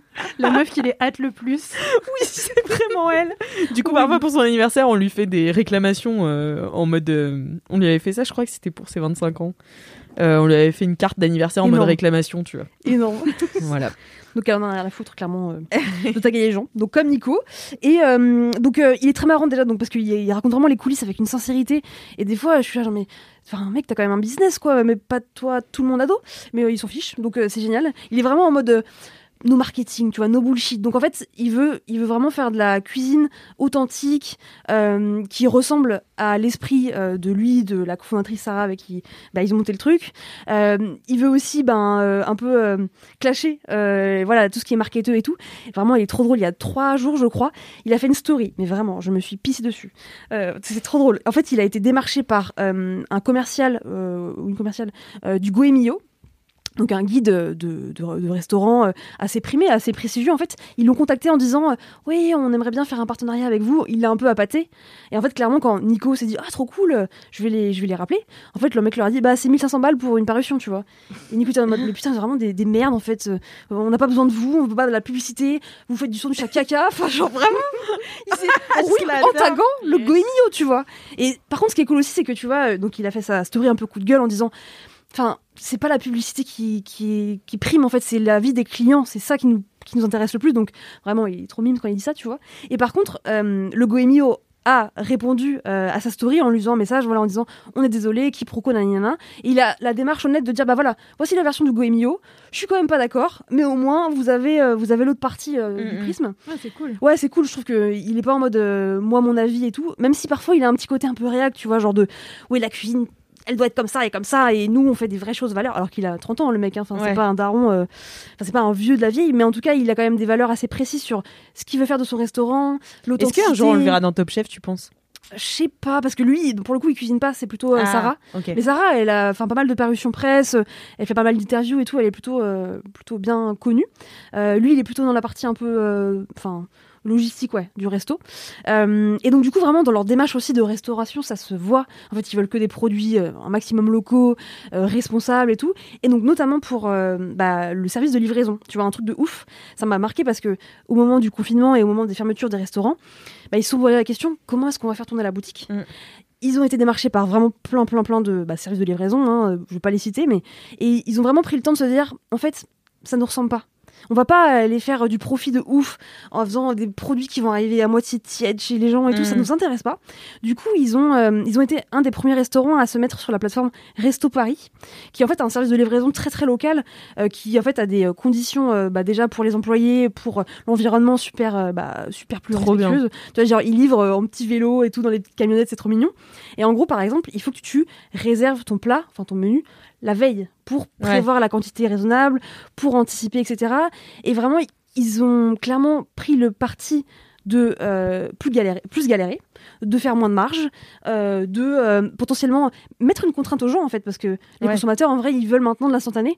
Ouais, mais comme le gars, il a de la queue en vrai dans son ouais, resto. il a de la queue, mais bon, il y a quand même là des charges. Mhm. Enfin, Bah oui. je me dis, enfin, ça marche quand c'est hors coronavirus, mais quand t'es en pandémie, que ton restaurant il est fermé, je sais pas si tu peux faire un peu le, le difficile, tu vois. Et bah Mhm. lui, il s'est dit, enfin, eux, ils se sont dit, en fait.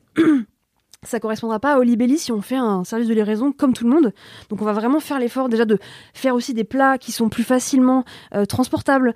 Euh, tu vois typiquement leur pâte à pancakes. En fait, ils la proposent en bocal et après les gens ils la font chez eux plutôt que de proposer des Mhm. pancakes qui arrivent chez toi tièdes Ouais. un peu mou et tout nul. Enfin, tu vois, genre, il y a vraiment une démarche et donc du coup, je trouve ça juste admirable. Pardon. Donc je les trouve trop trop cool. Euh, ce qui est marrant aussi, c'est que bah du coup euh, Nico euh, et sa femme, ils partagent un peu plus que juste le restaurant. Ils partagent aussi un peu bah, leur vie, des petites choses, voilà, du quotidien, leur garçon qui est trop mignon et tout.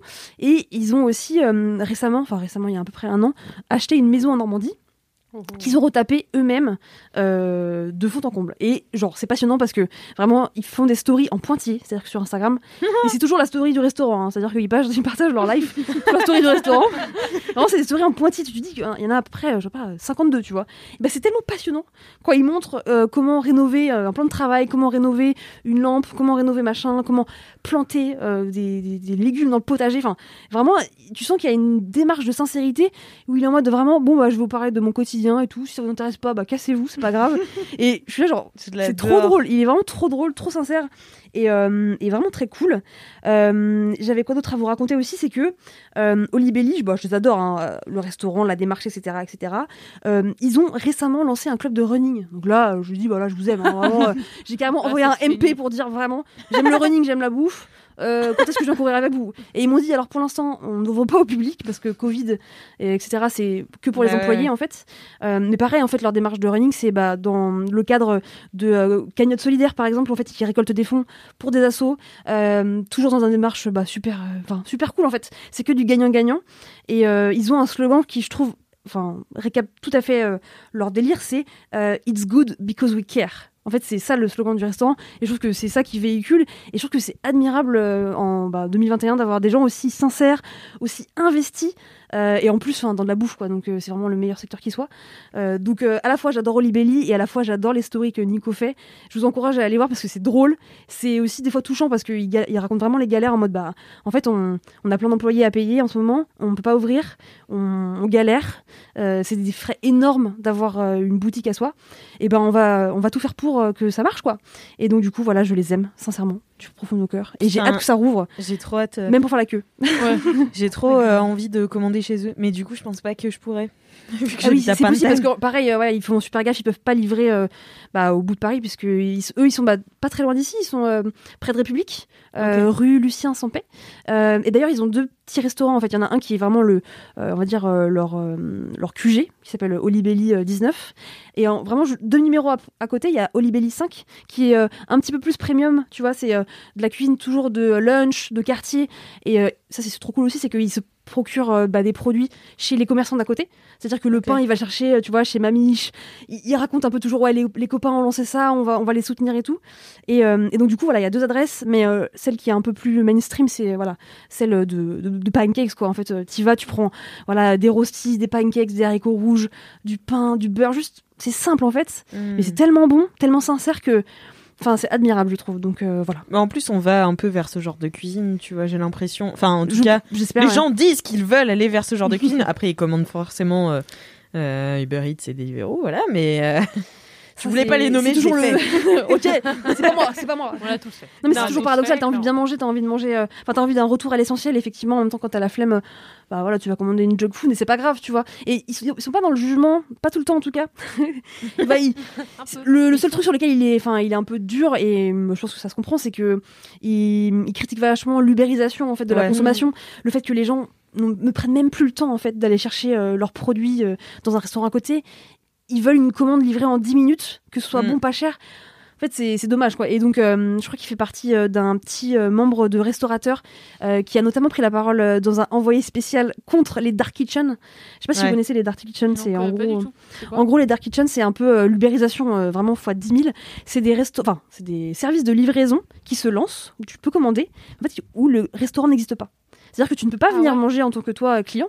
C'est que des cuisines qui sont faites pour la livraison, livraison, livraison, livraison. Et donc du coup, ça pousse à fond. C'est le dropshipping, euh, mais version. Exactement. Ouais, c'est ça. Exactement. Yes. Donc, euh, et donc du coup, bah, notamment Olibelli, ils font partie de ce crew-là parce qu'ils veulent défendre de la cuisine, bah, où en fait on prend le temps en fait. C'est pas forcément de la cuisine ultra premium parce que en fait, voilà, ils font du pain et du beurre et c'est bon, tu vois. Mais euh, ils veulent juste que les gens prennent le temps et apprécient encore euh, bah, les, les, enfin, les valeurs euh, juste de passer du temps à table, euh, même si ça prend un peu de temps. Mm. Euh, effectivement, que, Très euh, français. très français. Grave. Ah oui. Donc voilà, je les kiffe Les et franchement, il est très très drôle. Il y a plein d'histoires euh, des fois euh, qu'il a raconté où j'ai vraiment- j'étais vraiment PTDR. Euh, il met rien en story à la une par contre, donc c'est un peu dommage. On peut pas les revoir. Ah, Moi j'aime bien, euh, tu vois, genre Elise Goldfarb, des fois, Ah ouais, je vais ouais. voir ses stories juste quand j'ai un petit coup de mou, tu vois, et je rigole. Olivier non, donc euh, soyez présents sur l'instant présent. C'est pareil. Trop bien, merci beaucoup Marie. Ça donne envie. euh, T'as toujours les bonnes recos de compte Instagram. Ouais. Ouais, c'est vrai. Et je pense que les gens, de toute façon, vont euh, là après. euh, Enfin, ça met, enfin, j'espère, j'optimise trop j'espère. peut-être, mais je pense que quand ça va réouvrir, les gens, ils auront envie d'aller au resto, ils auront envie de se retrouver, ils Mm. auront pas envie de commander Uber Eats chez eux, quoi. J'espère. Enfin, ça serait j'espère. triste. T'imagines un an et je demi en, en Uber Eats et tu. Moi, je pense que ça peut revenir Mais vite. ça hein. peut- ouais. Bah ouais. Je pense qu'on serait habitué à tout. on serait très, Oui, très c'est ça. Je pense que quand les terrasses vont réouvrir, honnêtement, ça va se rassembler. Oui, non, mais bien sûr, les terrasses, mais parce que pareil, c'est très français, tu vois, mais le fait de se faire livrer comme ça, quand t'es habitué à un tel confort, entre Mm. guillemets, je dis confort entre Ouais. guillemets parce que c'est un confort, bah voilà, de rapidité, de, mais bouges c'est pas pas de la toi, bonne bouffe, enfin, c'est pas de... Et, et, et c'est dommage, mais en vrai, euh, enfin, t'es aussi euh, euh, bloqué en ce moment, tu vois, avec le taf, euh, t'es obligé d'aller super vite, C'est ça, obligé ouais. de, Mm. tu veux faire 8000 activités en même temps, donc euh, forcément, tu vois, t'es obligé d'aller plus vite, tout va plus vite. Mais Donc, prenez euh, le temps, tout va c'est important. Ouais, Take puis- your time. C'est si beau. Non, mais c'est vrai, moi j'ai l'impression que pendant le premier confinement, on était vraiment revenu à un truc Ouais. de on prenait le temps et tout. Là, Ouais. Là, on est censé être en confinement couvre-feu et tout. J'ai l'impression de du coup être encore plus stressé Ouais, qu'avant parce qu'il faut être chez toi à pas le temps. 19h. Je suis d'accord. C'est un enfer, t'as le temps de rien Mm. faire parce que tu, Ouais. tu peux plus te poser en fait. C'est Ah, euh, c'est trop chiant. Voilà, j'ai un coup de gueule. Ouais, c'est bon, ça Je suffit. Jean vision. Castex. Voilà. Manu, t'entends là? Ouais, Stop. J'aimerais bien. Non, puis en plus, il y a quand même euh, ce, ce truc. euh, c'est vrai qu'il faut reprendre le temps de manger des bonnes choses et tout, mais il y a aussi toute l'exploitation humaine, tu vois, de ces plateformes-là. De ouf. dont Bah, il parle vachement ouais. justement Ouais. le mec d'Olibelli. Euh, moi aussi, je me suis mise à le suivre il y a pas longtemps et Trop bien. il me hein. fait trop rire. Il a juste trop le seum et c'est ma passion les gens qui ont le seum. Ah, c'est le meilleur. Et, il en euh, et il parle aussi vachement de ce truc d'exploitation où euh, vrai. là on est dans un truc où effectivement on est tout le temps dans le speed, on court dans tous les sens, on n'a rien le temps ou le droit de faire et du coup récupérer le peu de confort qu'on pouvait avoir avant de courir tout le temps, c'est forcément exploiter d'autres gens quoi, Mm. qui n'ont pas De le ouf. choix d'avoir ce confort-là. Ils n'ont Et pas c'est- le temps non plus. c'est hyper difficile comme position, je trouve, de se dire euh, Ouais. bah, en fait, moi, je galère tout le temps, je suis tout le temps en train de courir. Et si j'ai envie de euh, m'acheter un peu de temps, parce qu'en fait, c'est ça que tu fais quand tu Oui, fais ouais. et tu t'achètes du temps parce que toi, tu n'y arrives pas, tu vois, bah, tu t'exploites quelqu'un d'autre. euh, et je pense que pour le coup, ce confort-là, il y a moyen qu'après le, après le Covid, Ça tu vois, quand tout euh, réouvre, ça reste un peu, parce que c'est une habitude de confort que- qui est difficile à perdre Mm. pour plein de gens, quoi. On en Mais- parlait en plus avec euh, mon copain l'autre fois. Désolée, tu voulais continuer Non, vas-y, vas-y. Excuse-moi. J'étais en mode est-ce que je continue Ah. On en parlait avec mon copain l'autre fois que maintenant sur Uber Eats, euh, tu peux suivre le vélo de la personne. Je sais pas si vous avez vu. Ah, mais depuis toujours, non Mais Ça depuis toujours toujours, été comme ça. Putain, mais moi je savais pas. Et, Ouais. euh, et j'ai commandé il y a pas longtemps, j'avoue. Ouais, mais pas.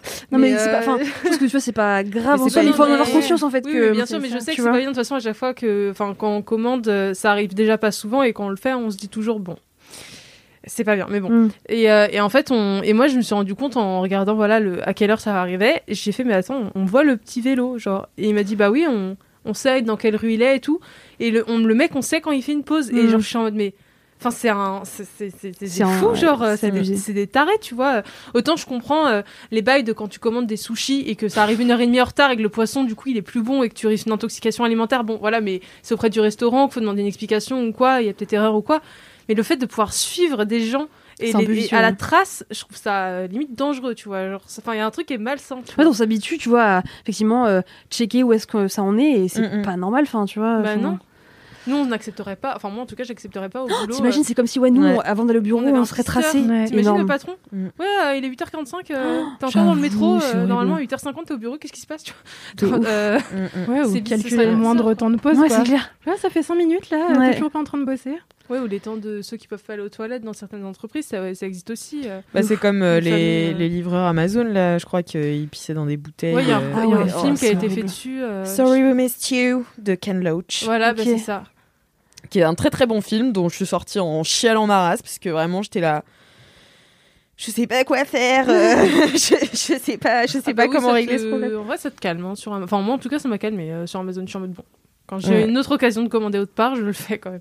Mm. Mais, ouais, euh, moi aussi. ouais. Mais bon, c'est toujours compliqué de te- t'extraire de la société Bah dans laquelle tu Ah oui, mais pas tu le choix, de toute quoi. façon, Ouais. tu peux pas complètement parce que même des fois, tu as des obligations où euh, faut que tu je sais pas, pour ton cursus, pour, tes, pour ton travail et tout, faut que tu un truc en trois jours. Et t'as- des fois, t'as t'as- pas le choix, t'as toujours le choix, mais des fois, tu, Bah, tu craques. euh, tu craques et c'est ouais, normal, quoi. Enfin, c'est normal. parce qu'on, je sais pas, je pense que c'est dur aussi de- d'être dans un d'être dans un bail où on te demande des trucs et même si tu veux résister, euh, je sais pas trop comment expliquer ça. euh, c'est comme, euh, je sais pas, je sais pas. J'ai pas d'exemple, un exemple. C'est c'est un peu comme si euh, la société, de manière générale, elle s'était habituée à la présence de ces trucs-là, et du Ouais. coup, c'était normal Ouais. d'attendre de toi en tant que consommateur que tu y aies recours. C'est ça, mais c'est comme quand t'es anticapitaliste, c'est de... Non mais c'est vrai, c'est compliqué d'être anticapitaliste aujourd'hui, je trouve. Ah bah que- oui, c'est sûr. Enfin, tu, peux pas être, tu peux pas être totalement, euh, à part si tu sors du système complètement et tout et que tu pars dans des bails de euh, d'ermite ou je sais pas quoi, tu vois, c'est hyper compliqué aujourd'hui de se sortir du système capitaliste parce que tout est relié au système capitaliste. Donc, euh, Mm. tu peux te dénoncer, mais s'en retirer totalement, c'est, je trouve ça compliqué, genre vraiment. c'est galère. Voilà. Bah, super. Eh ben, super. Désolée, mais c'est très drôle en tout cas.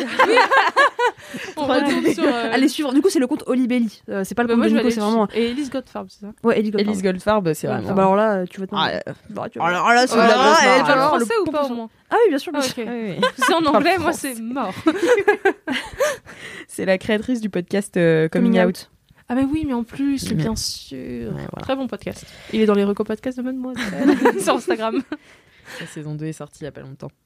Euh, alors, mon kiff, moi aujourd'hui, c'est euh, de faire quelque chose de nouveau. Je fais une nouvelle activité. Oh. Trop bien. Et, euh, et ça, en fait, c'est un, je fais partie d'un studio. Et ça fait deux fois que j'y vais. Et dans ce studio, on c'est un- une sorte de laboratoire de, de création et de recherche autour euh, de la direction d'acteurs et des acteurs. Et euh, moi, c'est vrai que euh, la réalisation, c'est un truc qui m'intéresse depuis toujours. Je fais euh, des vidéos depuis. Mais depuis toujours, je sais pas comment le dire autrement. Vraiment, je me souviens, je pense le premier, le premier montage que j'ai fait, c'était j'avais demandé à mon frère et son pote de faire une danse sur je sais plus comment s'appelle cette chanson mais sur une chanson qu'à l'époque j'écoutais énormément et je leur et ils s'étaient déguisés en cow-boy et je me souviens qu'ils enlevaient un peu leurs vêtements et tout mais on avait genre 14 piges tu vois La sextape de. non mais c'est pas une sextape c'est genre ils se mettent un moment ils se mettent torse nu enfin tu vois ils font vraiment la fête et tout et moi j'avais monté ça et, euh, et je m'étais dit à l'époque c'était sur Windows Movie Maker et je m'étais dit putain c'est du génie c'est trop bien tout ce que tu peux faire et tout et, euh, et vraiment, j'ai été complètement autodidacte. Donc, j'ai travaillé avec Windows Movie Maker, puis après avec iMovie quand j'ai eu un Mac, puis après avec Final Cut Pro euh, grâce à mon école de commerce parce que j'étais dans la dans l'association d'audiovisuel. Donc en fait, ça a vraiment toujours fait partie de de moi. Je même quand je vais en vacances, j'ai toujours une caméra avec moi. Beaucoup moins ces deux dernières années là depuis que je suis revenue euh, de mon voyage en Inde où vraiment euh, je suis revenue à Paris et je suis là. Ça t'inspire pas? La vie ne t'inspire bah pas moins tu vois. des choses Pourtant, il y a, filmer y a plein de choses poétiques. Mais je sais plus, je sais pas, en fait, euh, puis aussi, t'es dans le quotidien, Ouais. euh, ta caméra, elle est lourde, enfin voilà, j'ai un, Mm. j'ai un réflexe euh, qui est censé être le réflexe le plus léger, euh, c'est le 100D, tu vois, qui fait pas une image de ouf, mais au moins il est léger, comme ça pour l'emmener en voyage, c'est cool, mais... Enfin bref, je fais tout le temps des euh, des euh, des after movies, j'appelle ça des after movies de mes vacances. Euh, je fais toujours, j'embarque mes potes toujours dans des putains de de parodies de télé-réalité. Donc Tellement voilà, vrai, souvient. tellement vrai. J'ai fait aussi les anges de la téléprépalité. J'ai aussi fait, mais en fait j'en fais plein tout le temps et juste pour le fun, tu vois, ça me fait plaisir. J'ai fait des courts métrages aussi. À chaque fois que je travaille avec des gens, c'était des amis. Mm. Euh, c'était des gens que je connaissais, que je rémunérais pas forcément parce que j'ai pas les moyens, tu vois. Et, euh, et donc du coup là de me retrouver dans ce studio où en fait euh, le mec qui a créé ça, il m'a contacté sur Instagram après avoir vu le Nikon Film Festival Yes. d'harmonie Oh. mutuelle et, et il m'a dit est-ce que ça t'intéresserait de au moins venir un, un cours enfin un, un atelier en fait il s'appelle ça des ateliers parce que c'est pas vraiment un cours parce que lui il, il dirige l'atelier mais c'est pas le prof non Mm. plus il est réalisateur il a fait plein de courts métrages là il écrit un long métrage donc c'est vraiment des professionnels et les acteurs que tu rencontres là-bas c'est vraiment des acteurs professionnels aussi Euh, il y en a beaucoup euh, c'est et c'est entre jeunes aussi enfin c'est Mm. que c'est que des acteurs plutôt jeunes qui sont en début de carrière, qui viennent se confronter aussi euh, à des visions de réel. C'est un moyen de faire du réseau aussi également. Aussi également, bah oui, toujours plus. Du coup, il y a des acteurs, des réalisateurs Voilà. et quoi d'autre que des. C'est tout. Ok. En fait, t'as- c'est un studio euh, où euh, tu as un réal pour deux acteurs en règle générale. Parfois, c'est trois acteurs, parfois, c'est un acteur. Enfin, ça dépend. Et, euh, et donc, c'est ça t'est attribué la semaine d'avant. Tu vois, ils t'envoient le programme. Ils font bon, bah, Alix, tu seras avec euh, machine et trucs. Ah. Et euh, soit tu fais une improvisation structurée, c'est-à-dire que tu arrives avec une idée de, euh, de lieu, de personnage, de shift dans la scène. Donc il va y avoir un changement. La, la relation entre les personnages va plus être la même au début et à la Trop fin. bien. Donc ça, c'est une improvisation structurée. T'en parles avec tes comédiens et pendant 30 à 40 minutes au début de l'atelier, tout le monde parle. Enfin voilà, on parle de, de ce qu'on a envie de faire. Euh, moi, en tant que réalisatrice, je dois donner ma vision sur euh, ce que je veux à la fin être accompli. Et, euh, et ensuite, on passe tous devant la caméra. Donc il y a une caméra, il y a un petit peu des lights, il y a des décors euh, différents. Enfin bon, ça reste. Il y a une cuisine, il y a un salon, il y a dehors. Enfin voilà, tu vois. Mais j'ai quand même réussi la première fois à refaire un petit peu un plan. où on croyait qu'ils étaient dans un train, tu vois. Trop bien. Et en fait, c'est assez fou déjà de rencontrer des gens et aussi de partager quelque chose avec ces gens-là que d'hyper intime tout de suite. Parce que tu vas arriver avec une vision. Enfin, moi, la, la première chose, euh, la première fois que j'y suis allée, c'était une improvisation structurée, j'y suis allée avec des idées que j'écris, des trucs qui me tiennent à cœur, tu vois, et tout de suite, tu dois leur expliquer ta vision. Ah oui. Et c'est un truc super dur à faire, d'expliquer ce que tu as dans ta tête. Mm. Et c'est aussi ce à quoi sert ce, ce, ce, ce studio, tu vois, c'est à chercher comment mieux communiquer entre euh, réalisateurs et acteurs. Et en fait, les acteurs, je les entendais parler, euh, bah, c'était hier soir. je les entendais discuter entre eux et ils disaient bah en fait nous on en a marre d'aller sur des tournages et d'être là euh, que pour euh, la prise tu vois d'être euh, tu dois faire trois prises t'es en t'es, t'es en champ contre champ donc tu sais les champs contre champ t'es Mm. une fois t'as la caméra sur toi euh, Mm. tu fais trois fois et ensuite t'as le contre-champ Ouais. où c'est la caméra sur l'autre il fait Mm. trois fois et toi tu donnes juste la Mm. réplique Ah ouais. et donc ils étaient là, c'est hyper industriel comme façon de faire. On n'a pas le temps de se rencontrer vraiment en tant qu'acteur. Bon, c'est des gens hyper sensibles aussi, tu vois, qu'on fait des, des écoles de théâtre, donc qui euh, qui ont des des, des ouais des, des sensibilités euh, vraiment poussées à l'extrême, qui savent enfin qui ont une empathie de ouf, euh, qui aiment connaître les personnages, euh, qui aiment aussi euh, de enfin moi c'est ce que j'ai remarqué aussi, c'est que tu peux arriver avec une idée en tant que réalisateur, enfin moi réalisatrice, du coup là hier je faisais une pas une improvisation structurée, on m'avait donné un texte. Donc je suis arrivée avec mes génial. visions, tu vois. Putain. Je suis, je suis arrivée avec ma vision, c'était un texte de Pomera en plus super dur. Et euh, je suis arrivée en disant bah voilà, moi je le vois comme ci, comme ça, comme ça. Et en fait, en discutant ensemble, on prend un peu une autre direction, on partage et tout. Après, c'est aussi le fait que c'est pas un texte que j'ai écrit. Si c'était un texte que j'avais écrit, Oui, forcément, j'aurais été plus directive. Mais Mm. c'est ce que disait l'animateur de, du, de l'atelier. Il disait en fait, je pense que c'est une erreur Ouais. de parce que tu as écrit un truc d'être super directif et de vouloir aller exactement où tu veux aller parce que en- la vision, elle peut être partagée et Ouais. du coup plus réaliste aussi si tu mets plusieurs cerveaux. Et c'est vrai qu'il y a plusieurs cerveaux, bah, ça marche mieux en, en règle générale.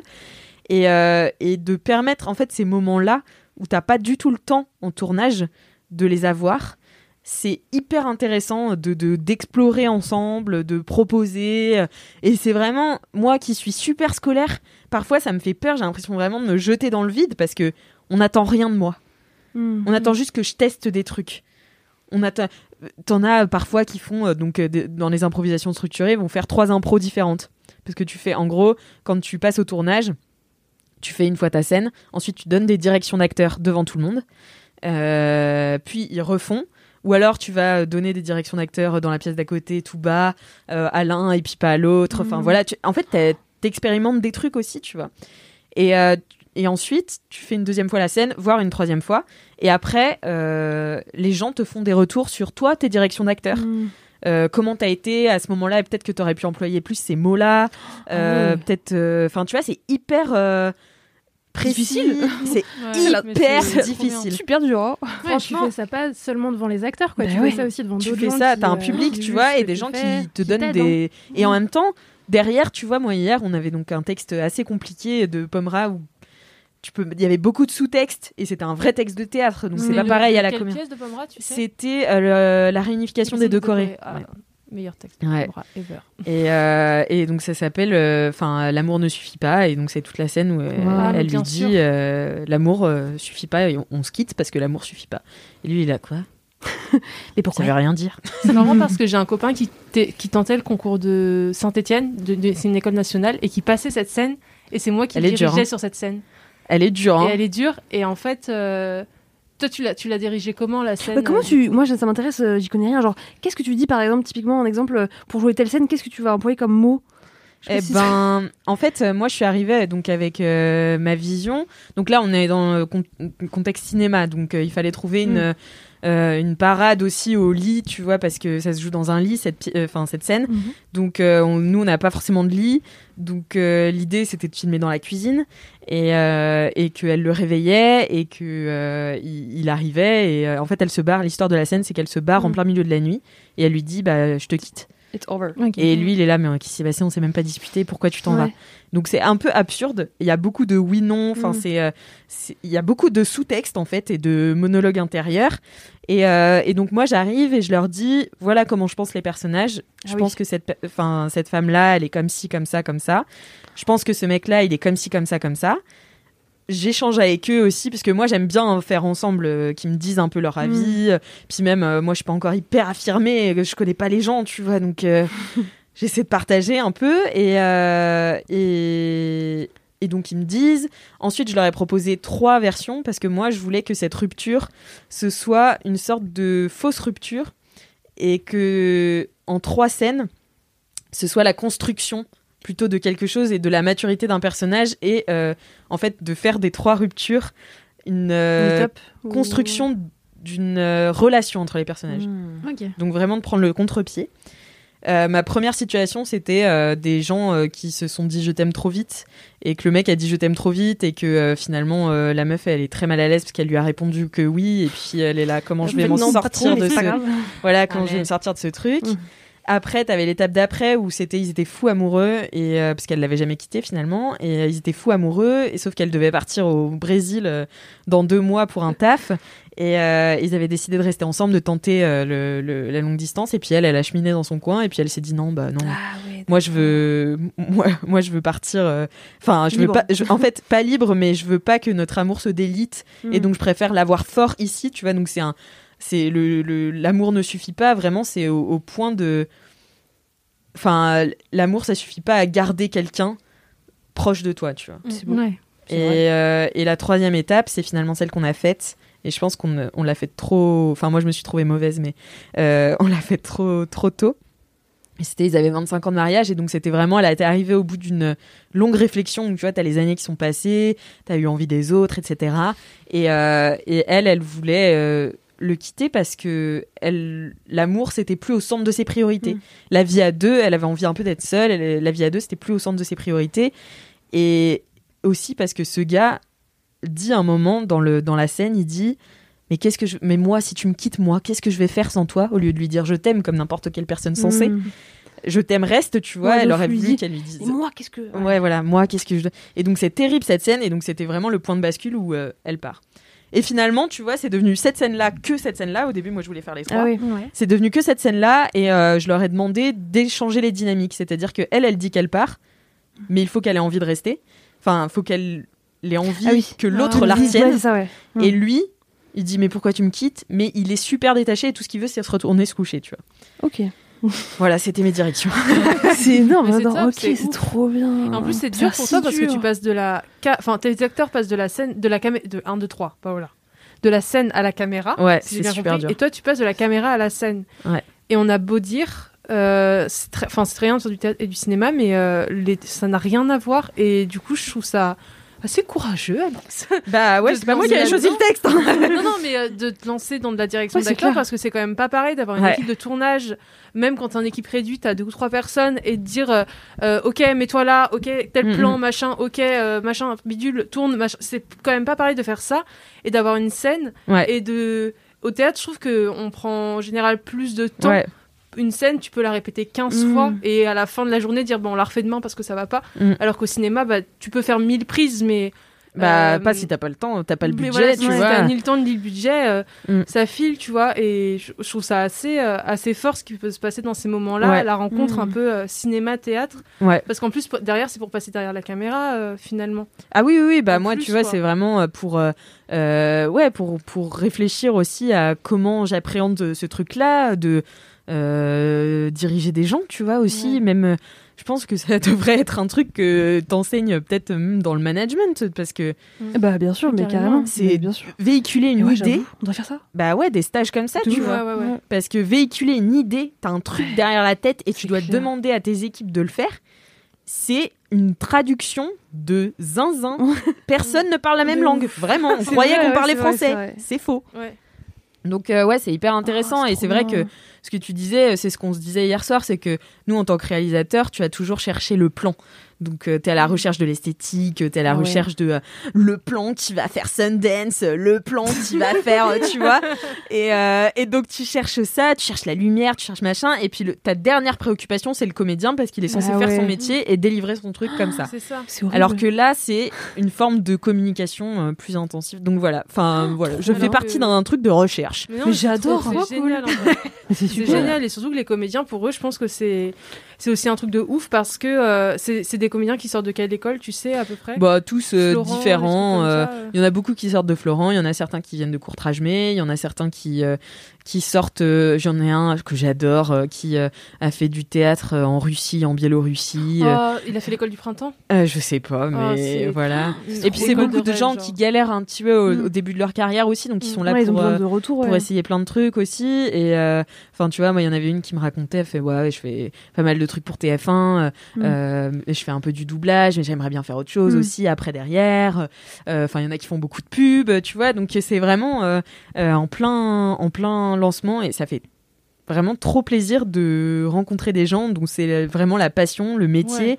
et qui, enfin, j'adore mes potes, mais euh, Ah oui, mais des au sérieux. Enfin, ils me prenaient au sérieux. Si, ils me prenaient au sérieux parce que euh, mes potes m'adorent, mais Je le respecte. mais c'est pas quelque chose qu'ils comprennent. Enfin, Ouais. c'est pas un Oui. truc sur lequel ils ont étudié. et- Oui, puis t'es passionné, je pense. Ouais. Quand on est à, ce- niveau-là dans ta, dans ta carrière, enfin dans, ta, dans tes études, ta carrière, etc., c'est que tu te destines de toute façon à devenir Mhm. acteur.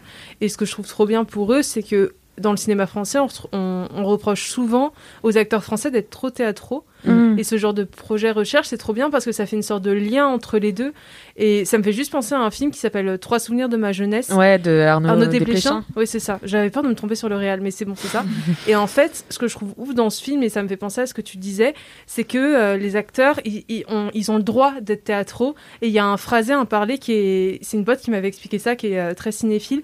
Il y a un phrasé, un parler qui est, euh, qui, est, qui est très théâtral, mais la manière dont il se préoccupe d'eux et la manière dont il les a dirigés fait que à la caméra on voit en fait qu'il y a une, il y a une euh, que l'acteur est prioritaire que son phrasé est prioritaire tu vois que sa Mhm. présence Mhm. passe avant le plan et c'est l'acteur qui rend le plan beau et non pas l'inverse et ça me fait penser à ça du coup euh, bah, super atelier Voilà, super Wow. atelier. Et vraiment, la, la première fois, quand j'ai fait une impro euh, structurée avec deux comédiens où on a imaginé une scène de gens qui se rencontraient dans un train et qui se reconnaissaient, alors mais ils savaient pas d'où. Et, euh, et en fait, ça a créé des trucs. Tu sais, t'as une vraie rencontre, il se passe vraiment quelque chose, tu vois, tu te dis waouh, c'est fort, quoi. Mais c'est un truc qui se fait pas sinon. C'est quand même dingue que. Bah non, et en fait, tu vois, bon sens les mais- bouquins sur la direction d'acteur, moi j'en ai un.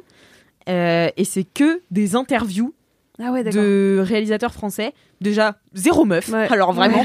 Et je suis. étonnant Moi, on m'a dit que j'étais une des seules meufs aussi. Ah euh, ouais Ah oui Et euh, bah, j'en ai pas encore croisé, moi, de, de, Putain, de ok. réel euh, meuf, ouais.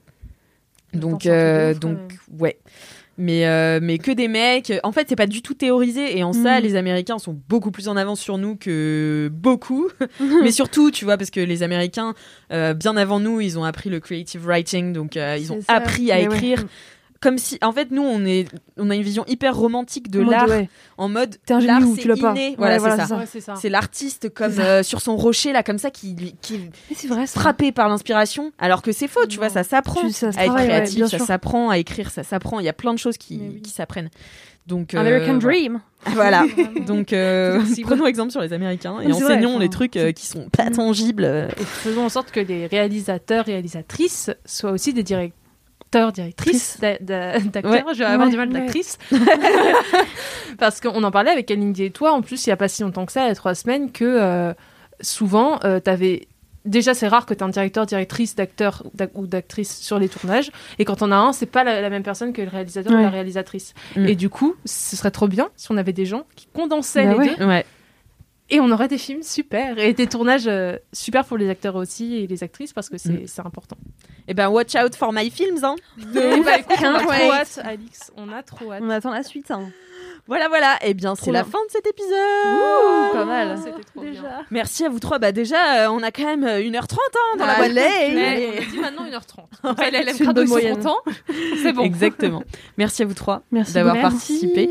Merci à vous, chers auditeurs et auditrices, euh, d'être restés jusqu'au bout. Merci pour votre fidélité, pour vos commentaires sur Apple Apple Podcast. Avec Cinq Cinq étoiles. Merci pour vos jingles, vos dédicaces et vos messages boubou, vos messages rérés Vos messages bourrés. sur laisse-moi kiffer at Mademoiselle.com.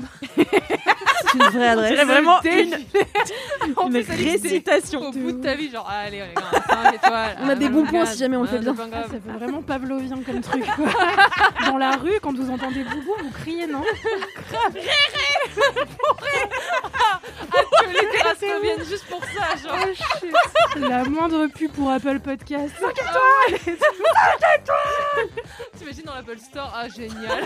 Putain, mais ouais. Elle aime Crado lâché dans l'Apple Store. Apple Podcast 5 étoiles, 5 étoiles, 5 étoiles. Et puis bah écoutez, en attendant la semaine prochaine, Touchez-vous bien kiki